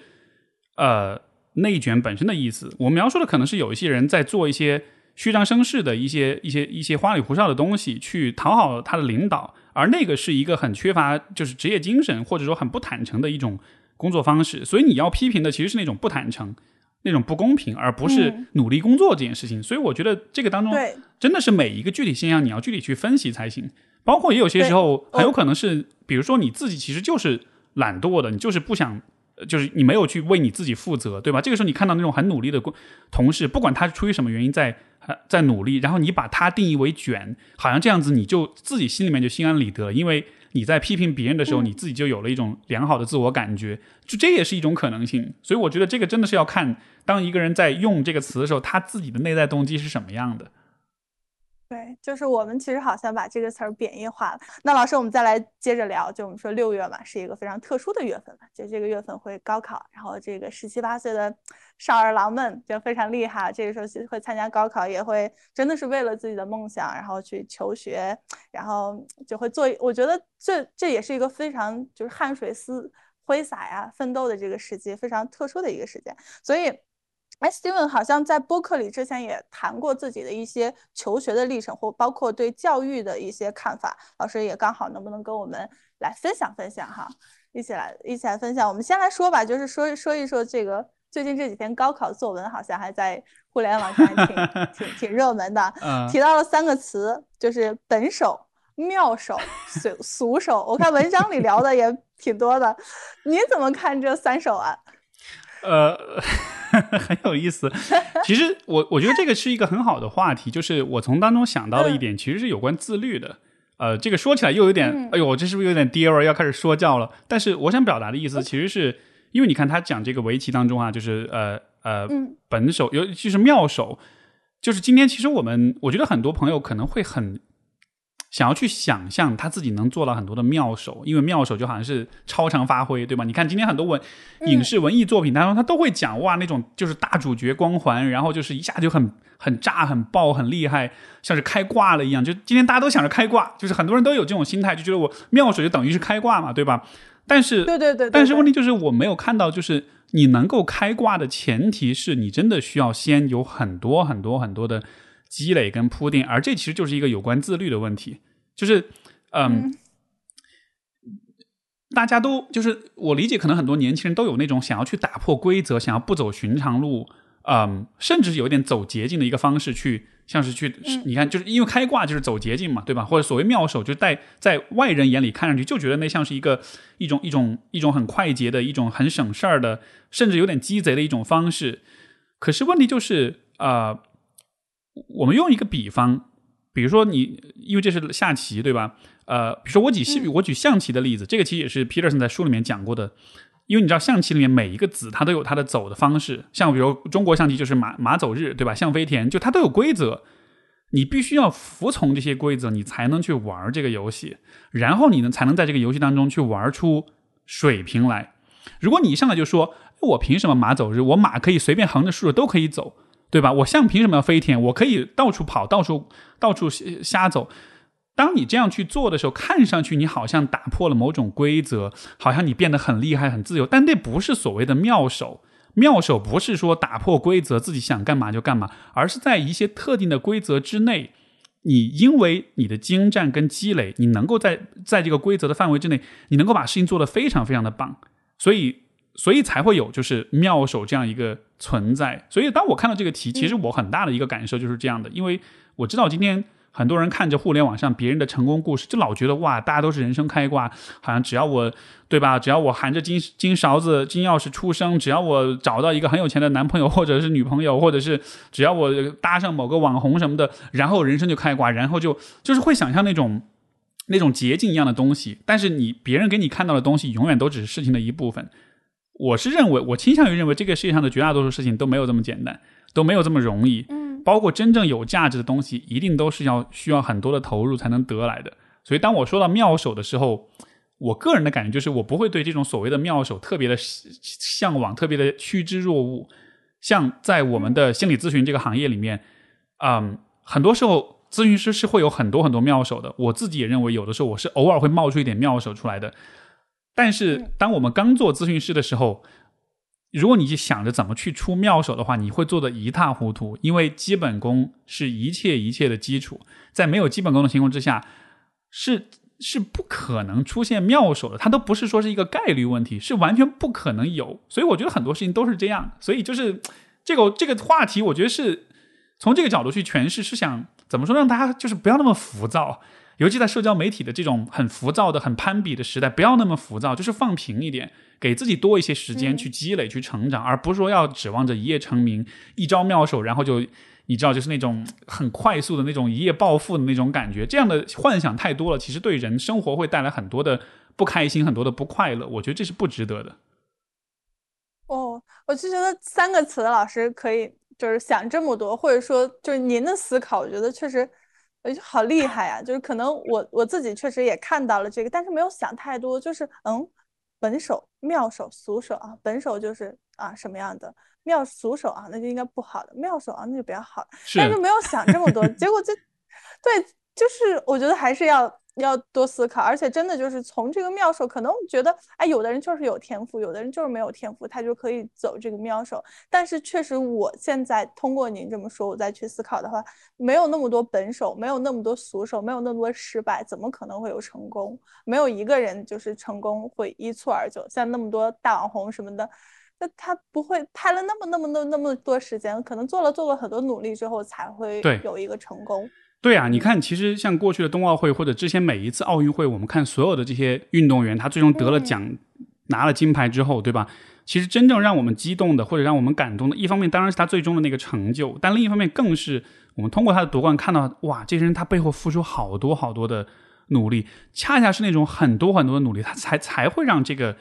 这个你得奖的那个成就显得特别有价值，就大家才会。听到那种像呃，今年冬奥会有一个呃运动员年纪还蛮大的，他最后得了金牌。他之前是严重的很多次严重的受伤，我忘了叫什么，是一位女性运动员。然后她有上那个《乘风破浪姐姐》第三季，然后我忘了叫什么名字了。我知道许许什么？许梦哎许啊？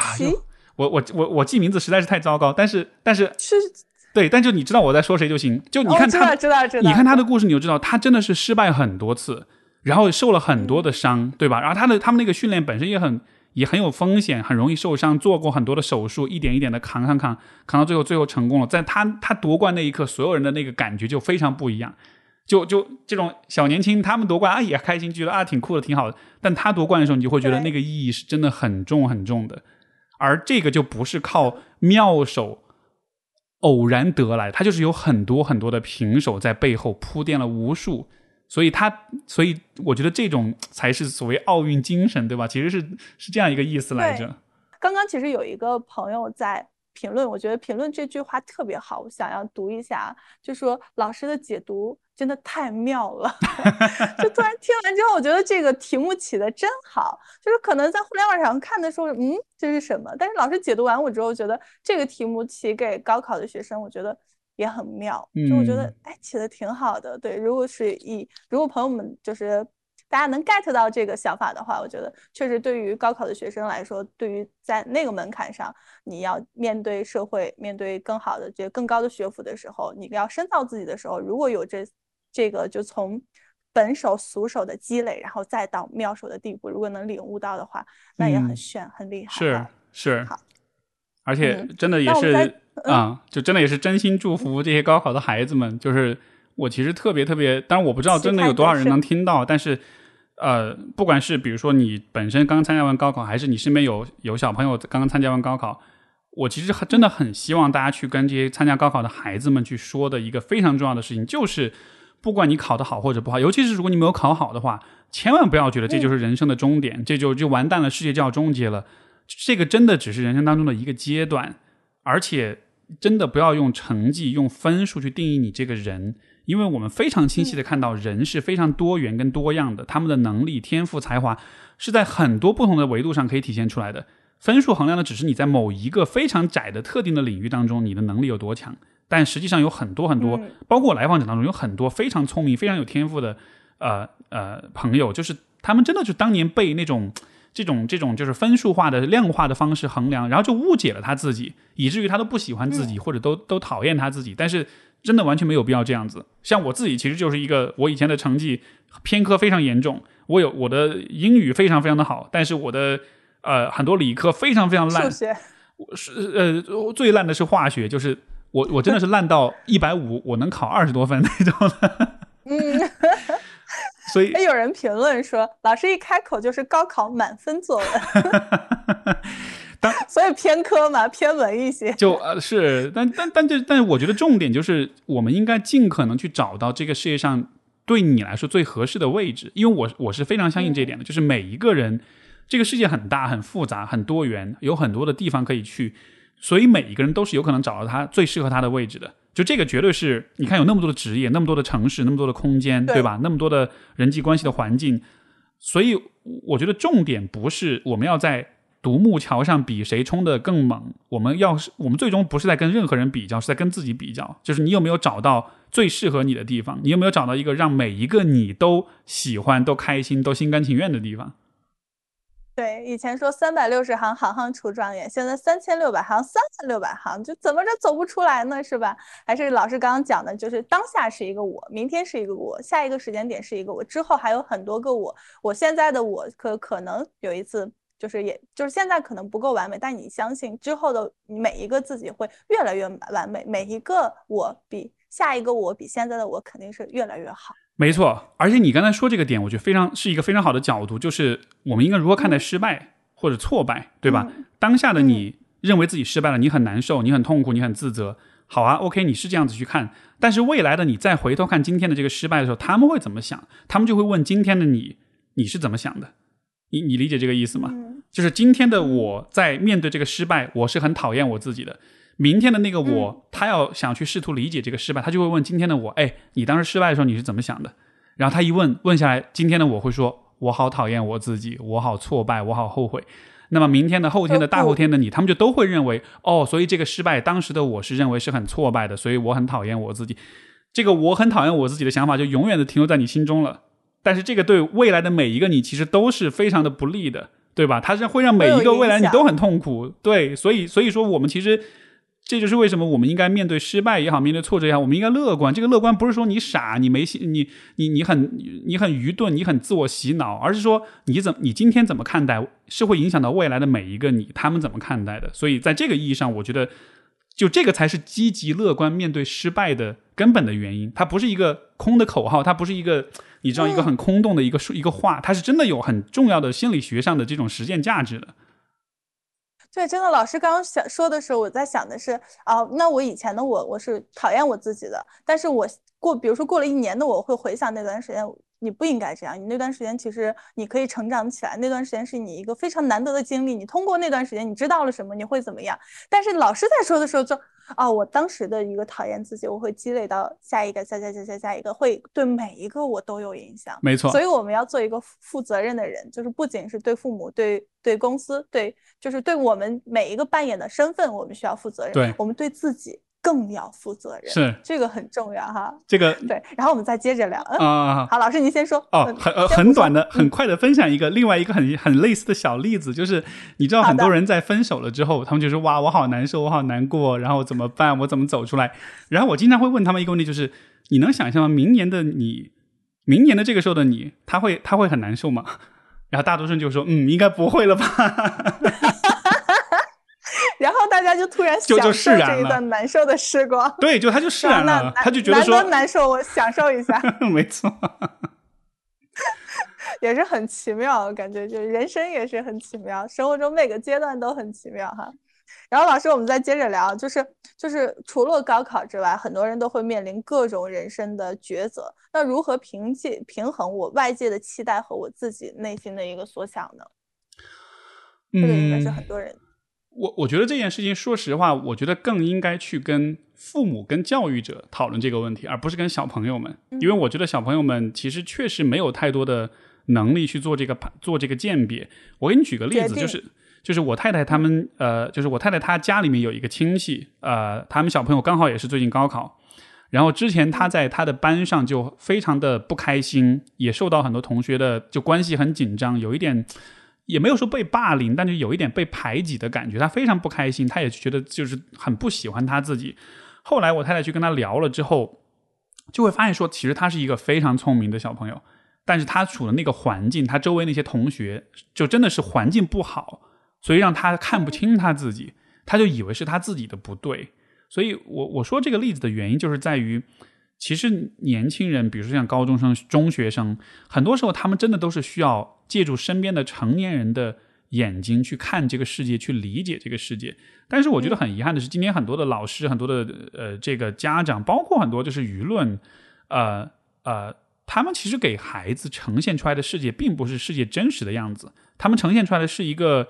也许是对他们自己来说是让他们开心，或者他们想象中的。一种世界，对吧？比如说，今天有很多家长很激娃，很激自己的小孩，就是因为是在他的眼中，这个世界是非常的卷，是非常竞争激烈的。但是这个世界上同样也有很放松、很轻松、很好玩的部分存在。所以我是觉得，就是呃，为什么前面我会就是鼓动所有的观众去鼓励你身边那些不管考好还是没考好的小朋友们，其实就是因为他们站在那个很无知的、对这个世界不了解的那个位置上，他们太容易被各种想法给误导了。尤其是自己的家长、自己的老师，对吧？你你我们本能的会无条件的信任这些权威，但当他们说出来这些东西不准确的时候，那么这可能就不是一个好的事情。那所以怎么办呢？也是我会鼓励，不管是老师、是家长，包括你呃，比如说这些小朋友们他们的亲戚啊、朋友啊这样子的，其实就是尽可能的尽可能诚实、尽可能真实的去向他们描述这个世界是什么样子的。比如说，在这个世界里面，不是所有没有考好的人都会过得很不开心，对吧？不是所有的嗯考得好的人都会过得很开心，这都不一定，因为未来就是有很多不确定性，也有很多可能性。我们的重点不是要一直去纠结于之前没有考好，或者之前的人生选择没有做好，然后我们就完蛋了。就我觉得有创造这样的一种允许跟接纳的一种大的氛围，对于年轻人的发展来说是非常重要的。今天的年轻人太容易背很多思想负担了，因为很多人告诉他们，如果不怎么怎么样，就会怎么怎么样，以至于到了后来就是如履薄冰、步步为营的感觉，是所有的事情都必须要做对的选择，然后。当当一个人脑中带着很多所谓的对的东西、观念、信念去生活的时候，这必然就是很多的焦虑、很多的痛苦的感觉。所以，我是觉得我们是非常非常有必要带着多一些的包容跟善意去看待年轻人的。因为就联系起来，你看，比如说八零后一代，那个时候我们十八九二岁的时候。我觉得那个时候我们特别喜欢说的一个，就是说我们是 young and stupid，对吧？就是年又年轻又蠢，因为年轻人就是很蠢，他们就是会犯很多错。但是 OK 啊，没关系啊，这个年轻人犯了错，错啊，对呀对呀，就年轻人犯了错，上帝都会原谅，对吧？就是这种这种蠢本身，我觉得它其实是这个年纪的一个特性。正是因为你有很多的可能性，你有很多选择，你才会显得蠢，因为你不知道你要选什么。所以通过试错。去判断、去了解什么事情对你更重要，什么事情是你相对更不愿意失去的，这样一个过程，逐渐的才能勾勒出来，就是一个，嗯呃，你你所想要的生活。包括就是有很多啊，很多人会去问一个问题：我怎么找到我喜欢的生活？我怎么去找到我喜欢的职业？我觉得这种喜欢其实也是有一个类似的寻找的过程，就是要有很多的探索，要有很多的尝试。这儿踩一脚，那儿试一下。像之前我在留学的时候，我很努力的做一件事情，就是参加各种义工活动，去各种社团，然后做各种莫名其妙的事情。然后就是这个过程，虽然漫无目的，虽然有很多的时候也很尴尬，也很蠢，也很怎么的，没关系啊，就就到处乱试。试到后来，你就会发现一些事情，它就是会让你比较有感觉。所以，今天很多年轻人会说自己社恐呀、尴尬癌呀什么的，不要怕尴尬，就是。尴尬恰恰是你在学习，我们只有在学新的东西的时候，我们才会觉得尴尬。所以，如果你怕尴尬，你就你就永远不会学新的东西。所以，朝着让你尴尬的东西去，说不定你就会发现人生方向。就玩呗，玩起来，各个兴趣啊，各个方向都可以玩起来。没错，可以有无限、无数种可能啊！就有刚刚有评论区也有朋友在回复说。人生没有一个标准答案呀，我觉得也回复的非常可爱啊。当然还有老师说，希望石老师多来我们虎秀，这个内容特别好。感谢感谢，都来啊。然后我们再再再接着聊，就是其实还有一个，就是上海的高考是延期了一个月，就是他们从一段就是被困住的生活，现在可能就刚出来就要面临着一个人生大考啊。我们当然说也不能说它有那么多么多么重要哈，但是。对他们来说，其实也算是一次，呃，比较就是像像一个关吧。那您有什么一一些建议吗？嗯，哪方面的建议呢？要怎么考试的建议吗？对，没没没有没有没有，就是可能他们这个心态上啊，对。我是觉得，首先我是觉得很有趣，就是这种高考的时间往后延后了一下，因为你看每年高考都是固定的时间，这像是一个雷打不动的一个规则哈。包括你看很多这个很多城市一到高考都还要民警还要上街维护秩序啊，就是不不可以鸣笛啊，不可以扰民啊什么，就就大家对这件事情都很关注。但今年今年突然一下这个时间就变了，所以我倒是觉得这种推后一个月这样一个特殊的安排，它反而能成为就是像是人生中很独特的一个经历。虽然我知道这样说有一点点站着说话不腰疼，因为我理解，其实很在疫情期间，在这个对吧特殊时期，其实大家上学，呃，不管是大学生、中学生，其实大家都会有很多面临很多很多很多的挑战。但是我真的还是鼓励大家，就是用一个，就是像我呃，我有我我我有一位朋友，那个严艺佳，他也是心理咨询师，然后我很喜欢他的一个说法，他说：“你想象你现在就是在就是在玩一个大型剧本杀，现在整个这个。”很独特的状况，就是一个大型剧本杀，而且这个剧本是独一无二的，它不是一个常规剧本，它像是你玩到一半突然解锁了一个秘密剧本，然后这个剧本里面的剧情特别的魔幻、特别的独特、特别的让人意意意想意想不到。我觉得这样一种态度，其实就是带着一个好玩的心态去面对一个很挑战的一个时代，而。这样子做的原因，就是在于当未来的你回想起今天这个时间的时候，你不会觉得啊我好惨，你不会觉得这一期好不公平、好不应该，而是说，嘿，当年我玩过一个很有趣的游戏，对吧？说不定有一天当你老了，你你的孙子孙女坐你膝盖上听你讲故事的时候，你还会说，嘿，当年爷爷、当年奶奶怎么着怎么着一个经历，对，会是个很好的故事。对对我确实就是，我不知道有没有人跟我一样，就是会面临到一些，就当朋友出现一些问题的时候，不管他处于什么阶段，我不知道怎么去安慰他。就是我刚刚分享的上海这个朋友，就是他，呃，我就不知道跟他聊到最后，他就说他也说不出来什么感觉，就是感觉被时光被偷走了。然后我最后也不知道安慰他，我就说，我觉得这一段经验你不觉得也很难得？就是，嗯，就是没有想到会遭遇这样的事，但是也遭遇了。我觉得，我。就去 enjoy，我觉得也就去去就就就是也是挺好的一段遭遇吧。我觉得这个事儿也不一定每个人都能碰上什么的。对。然后我就最后也只能这么安慰他。但是我觉得确实啊，就是有一些事情出现的话，我们不是去埋怨他，不是去怎么，而是去接受他，然后接受他，再去思考，再利用这段时间做一些其他的事情。我觉得把这段时间利用起来可能会更好一些哈。是。像老师刚刚说的。因为因为我觉得人都。愿意接受事情有好的结果，但不愿意接受事情有坏的结果，对吧？所以，当我们遇到不顺利的时候，我们都会认为这是不应该有的，我们都会认为这不应该成为我们人生故事的一部分。但是，我的理解反而是，人生故事就是要有好有坏才比较精彩。如果一切都是成功跟顺利，对吧？你你不会去读那种只有成功跟顺利的小说的，因为那样的故事会很无聊。你一定要读那种有起伏、波折跟冲突的故事才对。对，任何故事它好玩，它。不管电视剧还是剧本，它好玩是因为它有波折，没有波折不叫故事。这是我们上大学的时候，老师给我们写剧本课的时候，没有苦，没有曲折，没有波折，这不是一个好故事。包括我们的人生也是，所以我们面对这个事情的时候，我们应该去 enjoy，然后去接受，然后再去去反思，去利用这一段时间，然后去思考，一定要有思考，没有思考可能。错过了，就就这么白白度过了哈。你说这个，我觉得是非常好的一个点，也是我在就是《人生十二法则》这书里面，他反复在讲的一个问题。他就说，其实人人是故事性的，我们对于现实的理解不是通过客观的。科学的、冷静的这种故事，我们其实是通过故事来理解现实的。他讲为什么小孩子从来不会要求你去读化学元素周期表，而是要让你去读，嗯，对吧？大灰狼和小红帽的故事，就是因为人天性都是喜欢故事的。而在很多的源远流长的故事，像这个书里面，他有讲很多，不管是童话、是呃神话，还是宗教，还是所有的这些故事。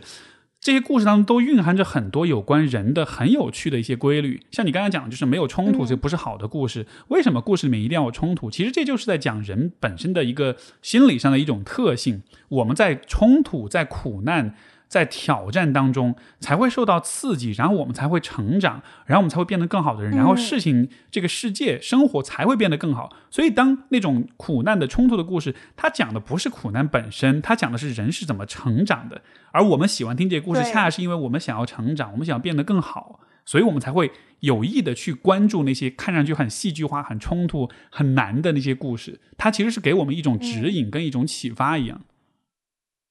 呃，每次就是 Steve 老师聊完之后，都会有一个我用我用底下评论的话来说，就是突然有些豁然开朗。就真的每一个话题聊完，我都会有一点豁然开朗的感觉，真的是。所以，所以大家一定要去，所以大家一定要去读十二法则，就这个又安利时刻。但是真的是我在读这本书，我也会有很多很多这样的时刻。真的就是你跟着他的思考去想。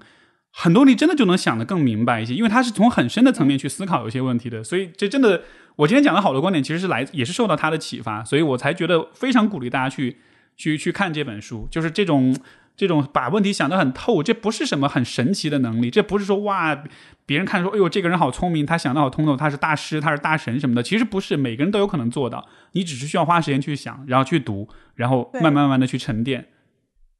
就像跟亲密关系一样，跟朋友一样，我们要去花心思去经营我们自己的思维方式、思考。我觉得是不是心态，我们也要去花时间去经营我们自己。我觉得这个确实可以有有机会有书去看一看，培养自己。我觉得是是需要的，因为我自己 我自己本人就是一个就我自己美其名曰吧，就是也是一个非常爱学习的人，所以这么听完之后，我就很想去这个书去看一看，也想去看看老师的这个播客，太好，然后多想多听，想 多听一听老师。对，真的，我可能我我真的是很容易，就是很喜欢，就我美其名曰我是一个很爱学习的人，就很想去看一看，就是我我是不是也可以这样？因为我你看好多个，我刚刚聊好多话题，可能我想就是很浅显的一层，但是老师聊完呢，就是哦，原来是这个样子的，就还会。就也也想，如果说大家也想去多想一想吧，就也不是，我觉得像老师刚刚说的，如何成为自己就是呃那个最靠谱的人吧。如果想成为最靠谱的人，那可能真的是要在生活中一点一滴里面，可能是要多思考一下。我觉得思维方式很好，就是很深层次或者很全面，是一件很酷的事情。嗯，就是大家大家可以。我我也觉得今天你们这个整个这个直播其实选的主题也非常好，对吧？这种被困住的生活，其实这也是在帮助大家，就是充分的去发掘，在一个看似负面的、看似让人不不舒服的一个生活经历当中，我们怎么去找到那些真正对你有记有意义、有价值的东西。所以我觉得你们选的这个主题也是对对大家也是很有帮助的。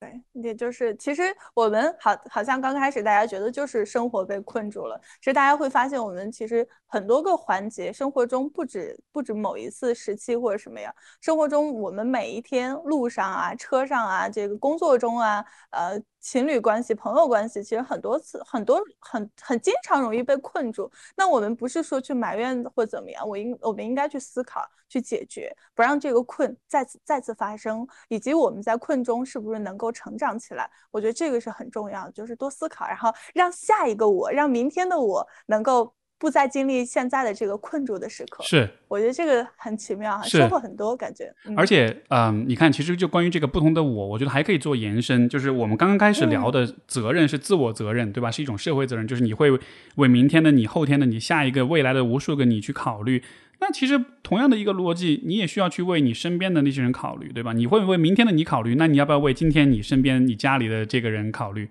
也要，对吧？所以我觉得。嗯，这也是我觉得一种很正向的一种价值观念，就是我们在成长的过程中，不光只是为未来的很多个我去考虑，你也可以把你的那一份关怀跟爱延伸到，就是你身边的人，在你力所能及的范围之内。如果你的能力只够去关怀你身边的家人，那就先关怀他们，然后关怀你自己，关怀你的家人。如果你通过这样的关怀一段时间之后，你又有了更多的力量，你再去关怀更多的人，你不断的把那个。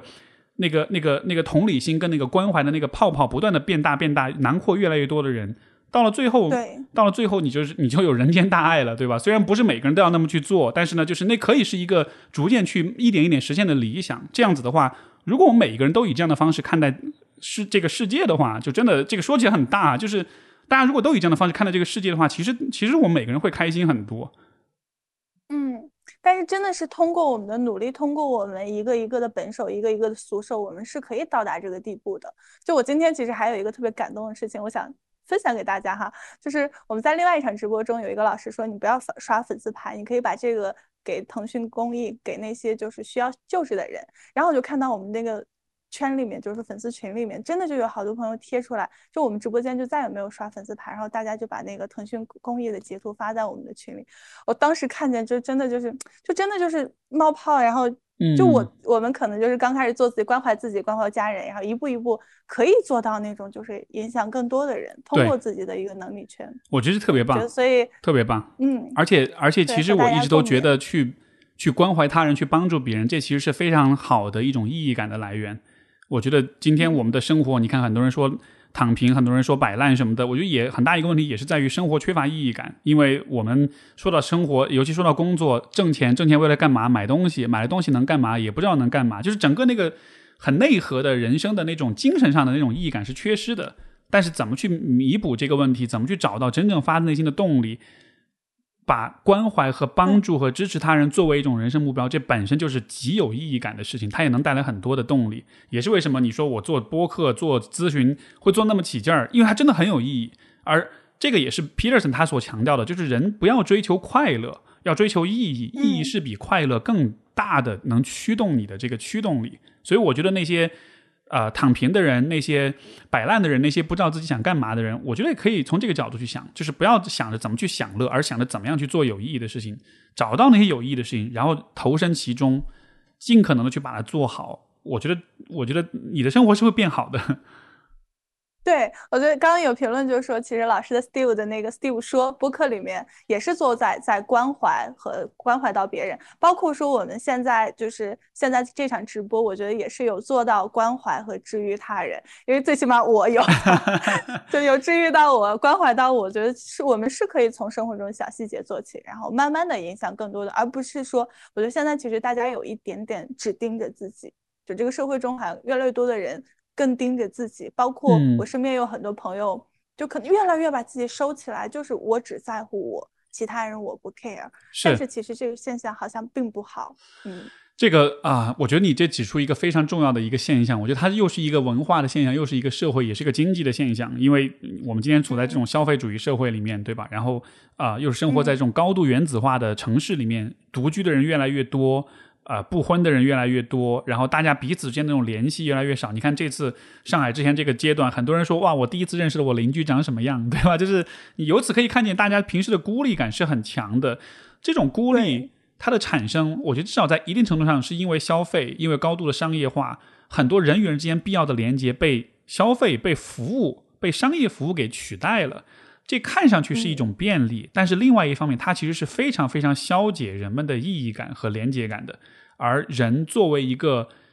至少我们在基因上、在大脑上来说，其实依然跟原始人没有特别大的区别。但是我们的技术的发展已经非常非常的超前，所以在这样一个情况之下，我们就会出现这样一种空前的意义危机。就是本来能让我们感到有意义的事情，是像原始人一样照顾好部落里面的同胞，但是今天我们不要不需要这么做了。但是你不这么做的时候，你的情感依然是渴望，依然是饥渴的。所以说，大家才会。有很多对就很矛盾，一方面你穿着光鲜亮丽的衣服，你对吧？你消费很厉害，就是你知道，就是很多的不在乎他人，对你不在乎他人，而且而且消费本身确实也会鼓励你不不那么在乎他人，因为消费背后其实是一种很就是怎么说呢？这种很资本主义的一种逻辑陷阱是吧？就是大家都是在竞争，都在比较，然后大家都是在这种就是就是我们之间的关系是是是一种很冲突的关系，而不是一种合作的关系。所以在这样一个情况之下，呃，我觉得确实就会像。就是你所你你你所说那样一个状况，人们会越来越为自己着想，而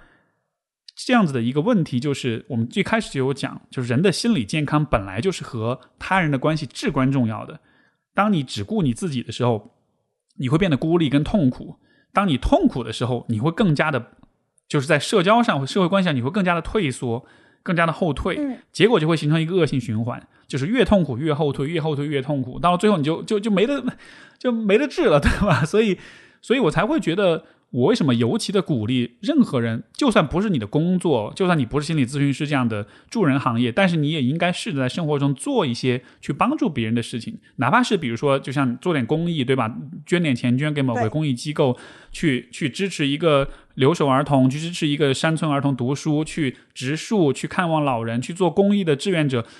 只有你去做这些事情的时候，你才会不，你才不会忘记，就是在生活中。在你的灵魂最深处，真正能够让你感到满意、跟满足、跟充实的事情到底是什么？它不是任何一个包、任何一个新款的手机、任何一个跑车或者是大房子能够带来的那种东西的宝贵程度，是远不能用金钱去衡量的。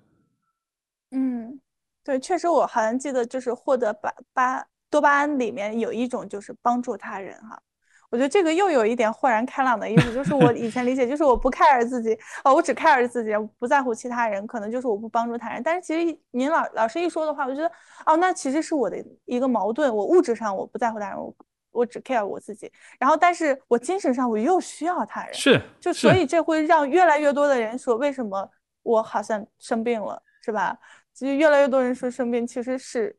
就是一个矛盾体。其实这个事情也没有那么难去去改变啊。我其实会有一个很小的小建议，这个也是我自己在生活中一直会做的事情，就是你在生活中多去给别人送一点东西，小东西。你像比如说我们家的送快递的小哥，包括我在我们家做清洁的阿姨，我经常时不时我就会突然莫名其妙的没有缘由的就送他们一点小东西。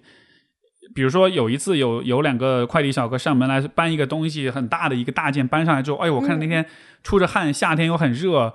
我就立马就冰箱里拿了两个啤酒给他们，我说来来来喝呀，凉快一下，对吧？就是你平时你不会想着这么做，但是对我来说，我故意这么做，我经常做这样的事情。我们家阿姨也是经常一个什么东西送给他，然后别人就会很很很感谢，很开心。你说我有什么目的吗？我没有任何目的，我不期望他有任何的回报。但是就是当你让自己习惯了这种，经常会给别人施加一点小善意，让这个成为生活一种常态的时候，当你下一次需要去做更多的、更大的善行的时候，你就不会那么心理上不会那么多的负担，你就会很容易做。而你做了之后，你就会感觉很好。所以就是从可以从这些小事情开始。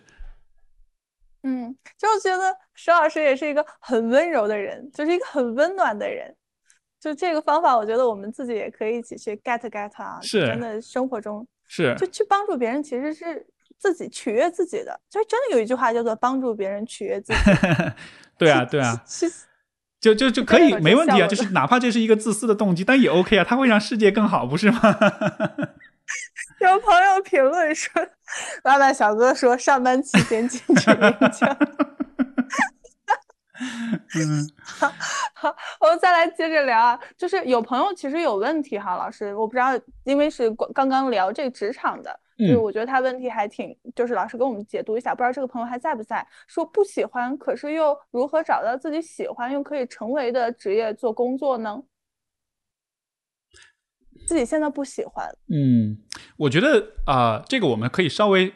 稍微展开一点讲啊，就是我们因为说到喜不喜欢的时候，大家的本能反应是去想，哎，那我去分析一下哪些工作是我可能喜欢的，对吧？就是我们会会在这个很表象的层面去分析这个问题。但是，比如说，如果是在咨询当中，如果我面对我来访者，他跟我聊这个话题，我首先会问的不是你觉得你可能会喜欢什么工作，嗯。如果要，如果我只能问一个问题来帮他理解，就是帮他重新去想明白这件事情，我可能问的问题反而是你小时候最喜欢的故事是什么？因为当你去问这种故事的时候，你就会发现一个人在小的时候，他可能有一些他非常喜欢的故事。这个故事可以是一个童话，可以是爸爸妈妈编的一个故事，可以是他们跟你讲他们的人生经历，或者是任何地方听来的一个故事。这种在小的时候最喜欢的故事当中，其实往往就包含着一些非常有价值的一些信息。因为我们在小的时候，在我们还没有，就是可能我我所我所说的小，可能就是也许是小学甚至是学龄前的这个年纪，在这个阶段，你还没有被太多的呃外界的观念给影响跟规训的时候。你所喜欢的故事当中，就包含着一些让你有共鸣、让你有感觉、让你喜欢的东西，而这就是一个非常非常重要的线索。所以，我觉得当一个人如果他不知道他喜欢什么工作的时候，你先回到童年，你问问看小时候你最喜欢什么故事，你再想想看为什么这个故事让你很喜欢。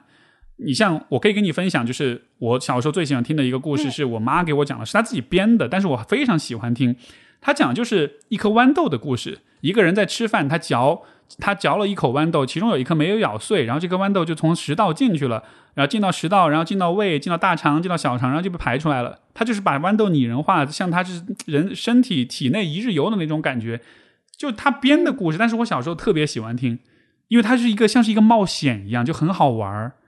然后后来到现在印象也深刻。对啊，就当别人问我你小时候最喜欢故事，我立马就想到这个故事，因为真的太熟悉了。我小时候拉着我妈就一遍一遍一遍的讲。然后后来我就发现，我的生活态度就是这样的。我很喜欢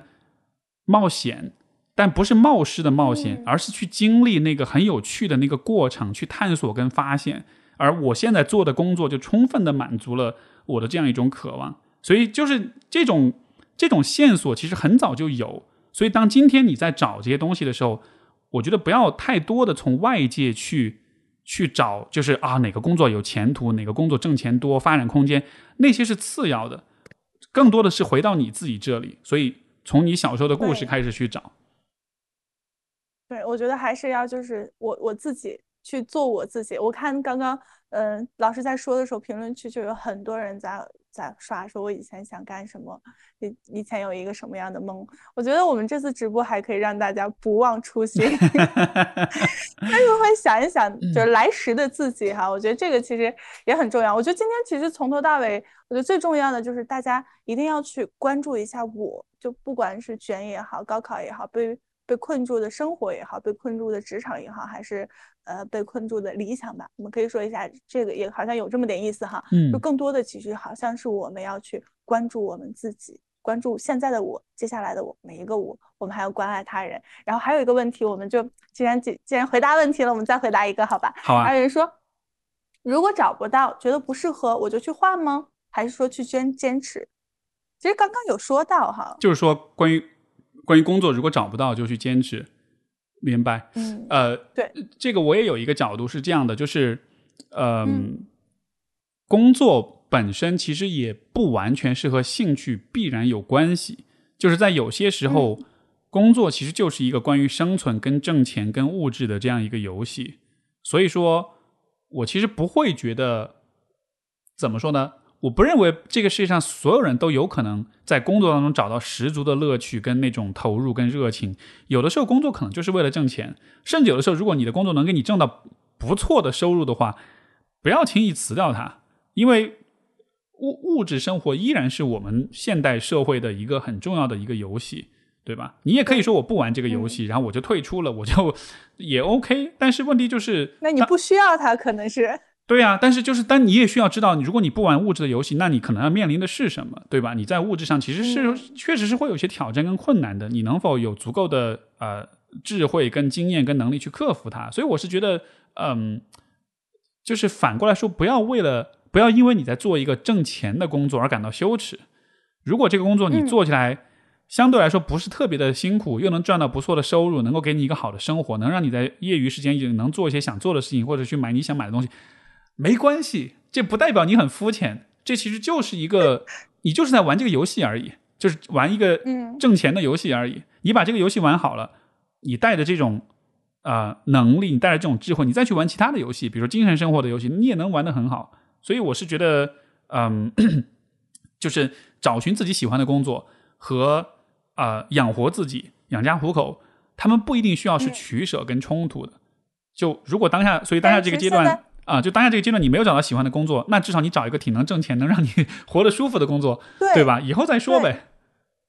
对我们上次活动就是在虎嗅地球日的时候，包括虎嗅有很多博主，大家去看的时候会发现，其实他们有一份自己的本职工作，就是做的还不错。然后他们呢，都还有就自己的另外一份工作，做的也很酷。就是其实我们也可以就可以去找自己的。如果说你一方面你可以说我这份工作去可以满既满足物质又满足我的精神等等。还有一种就是我可以双，就是我找着一个很好的平衡点，我既热爱工作，又热爱我现在的工作，我又可以在在遵从我内心找一份另外一个工作，我去享受它。是只要我做好一个平衡点，对，还还有还有的就是说啊，我我觉得如果说真的是不要自己现在工作，也会出现一种情况，就是说我好我走了，然后会来发现怅然失落感，会有一种非常非常强烈的失落感。对，嗯而且我就觉得，就是不同的工作之间其实也是会相互影响、相互启发。嗯，哪怕是你没有很喜欢的工作，但是如果你做的很专注、很投入的话，你其实能从那当中得到一些东西的。而这些东西在那个你后来又很喜欢的那个事情上，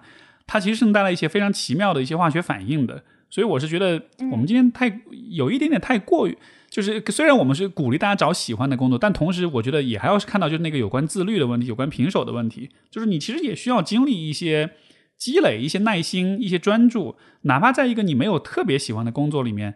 但是你能把它做得很好，你能很专注跟投入的话，这本身依然也是一种积累，依然依然也不亏，我觉得对，只是说长期来说，你肯定是慢慢的靠向你喜欢的事情，但在当下来说，不要因为呃，当然如果你真的很恨你的工作，那是另外一回事。但是如果你没有很恨，你觉得还行，在这样一个情况之下，你试着尽可能把它做到最好，尽可能用你最大的专注、跟努力、跟智慧去想想看，这个工作我能不能做得越来越好。这种让事情精益求精的这个能力，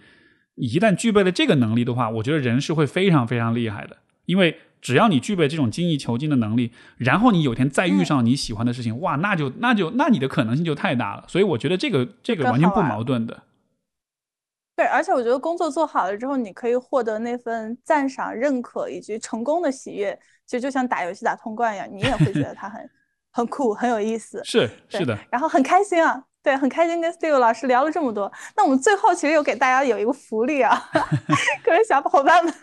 我们放出的是 Steve 老师的高中照片啊，非常的青涩，也非常的帅气啊，又青涩又帅气。这是我高三的最后一天离开学校的时候，然后我爸给我拍的。哇，那那也很有纪念意义哈。对对对，现就立足于当前的一个时间节点是，我看着我爸爸也是很有仪式感的感觉。没错没错，而且看着他，我就会觉得特别想跟他说，哎，小伙子，你以后的生活会很好的，你要对自己有信心。哇，哦，你这句话真的神了，很棒，很棒，很棒，那 很棒。就希望改一天，就是明天的自己也可以对我今天的自己来说，包括这句话其实可以，老师就是 Steve 老师这句话可以给我们现在很多可能高考的学生哈，正在一些年轻人是或者正在困住的年轻人，这句话你同样也受用哈。嗯，是的。嗯，对。那老师也给我们这些现在如果在听的年轻人一些呃祝福吧，好不好？哎，其实你知道吗？就是刚才我想说那句话，哎，就是我今天一直在这个分享的过程中，我也一直在想象着我们的听众是什么样的人。我想象他们可能就是，嗯，也许比我年纪稍微轻一点，然后在努力的工作学习的这样一些人们。然后，对对对，我其实就真的很想很想跟他们说，就是真的以后你们看到今天的自己，你你你都会有这种感觉，你就想跟他说，没事儿，不要担心，你以后真的会很好的。就是你这这都不是说是一种安慰性的语言。在我看来，这就是一个事实。是真的。对，像比如说我太太，有的时候她会有点怀疑，有点不，就是哎呀，会不会好啊？或者以后工作啊什么的，我就会跟他说：“我说我对你就是迷之自信。我以前也跟我读者、听众都这么说，我也想跟听众们，就观众们来说，我就我对所有人都是迷之自信。我真的就很确信，你真的以后会很好。只要你自己也这么去想的话。”你最后就发现我说的是真的，哦，这真的是太爆棚了，太我觉得很幸福。这句话我要转达给我们在直播间的所有朋友们，不管你在哪个平台听，可能大家都是陌生人。如果你在听的话，我要告诉你，嘿，朋友，你以后肯定会越来越好。就好幸福，真的觉得好幸福。谢谢 Steve 老师啊，刚刚 Steve 老师聊这么多，真的一直围绕的一个词语就是豁然开朗。嗯，感觉，哎呀，就是。就开始开始，这天灵盖都打开了，感觉 也是 也是你们也是你提出了很好的问题，我觉得我们有很好的碰撞，所以也蛮感谢你的。呃，谢谢老师，谢谢老师，感谢 Steve 老师做客我们直播间，非常开心。谢谢谢谢大家，再见，晚安。好，Steve 老师，拜拜，拜拜，各位朋友，拜拜，再见。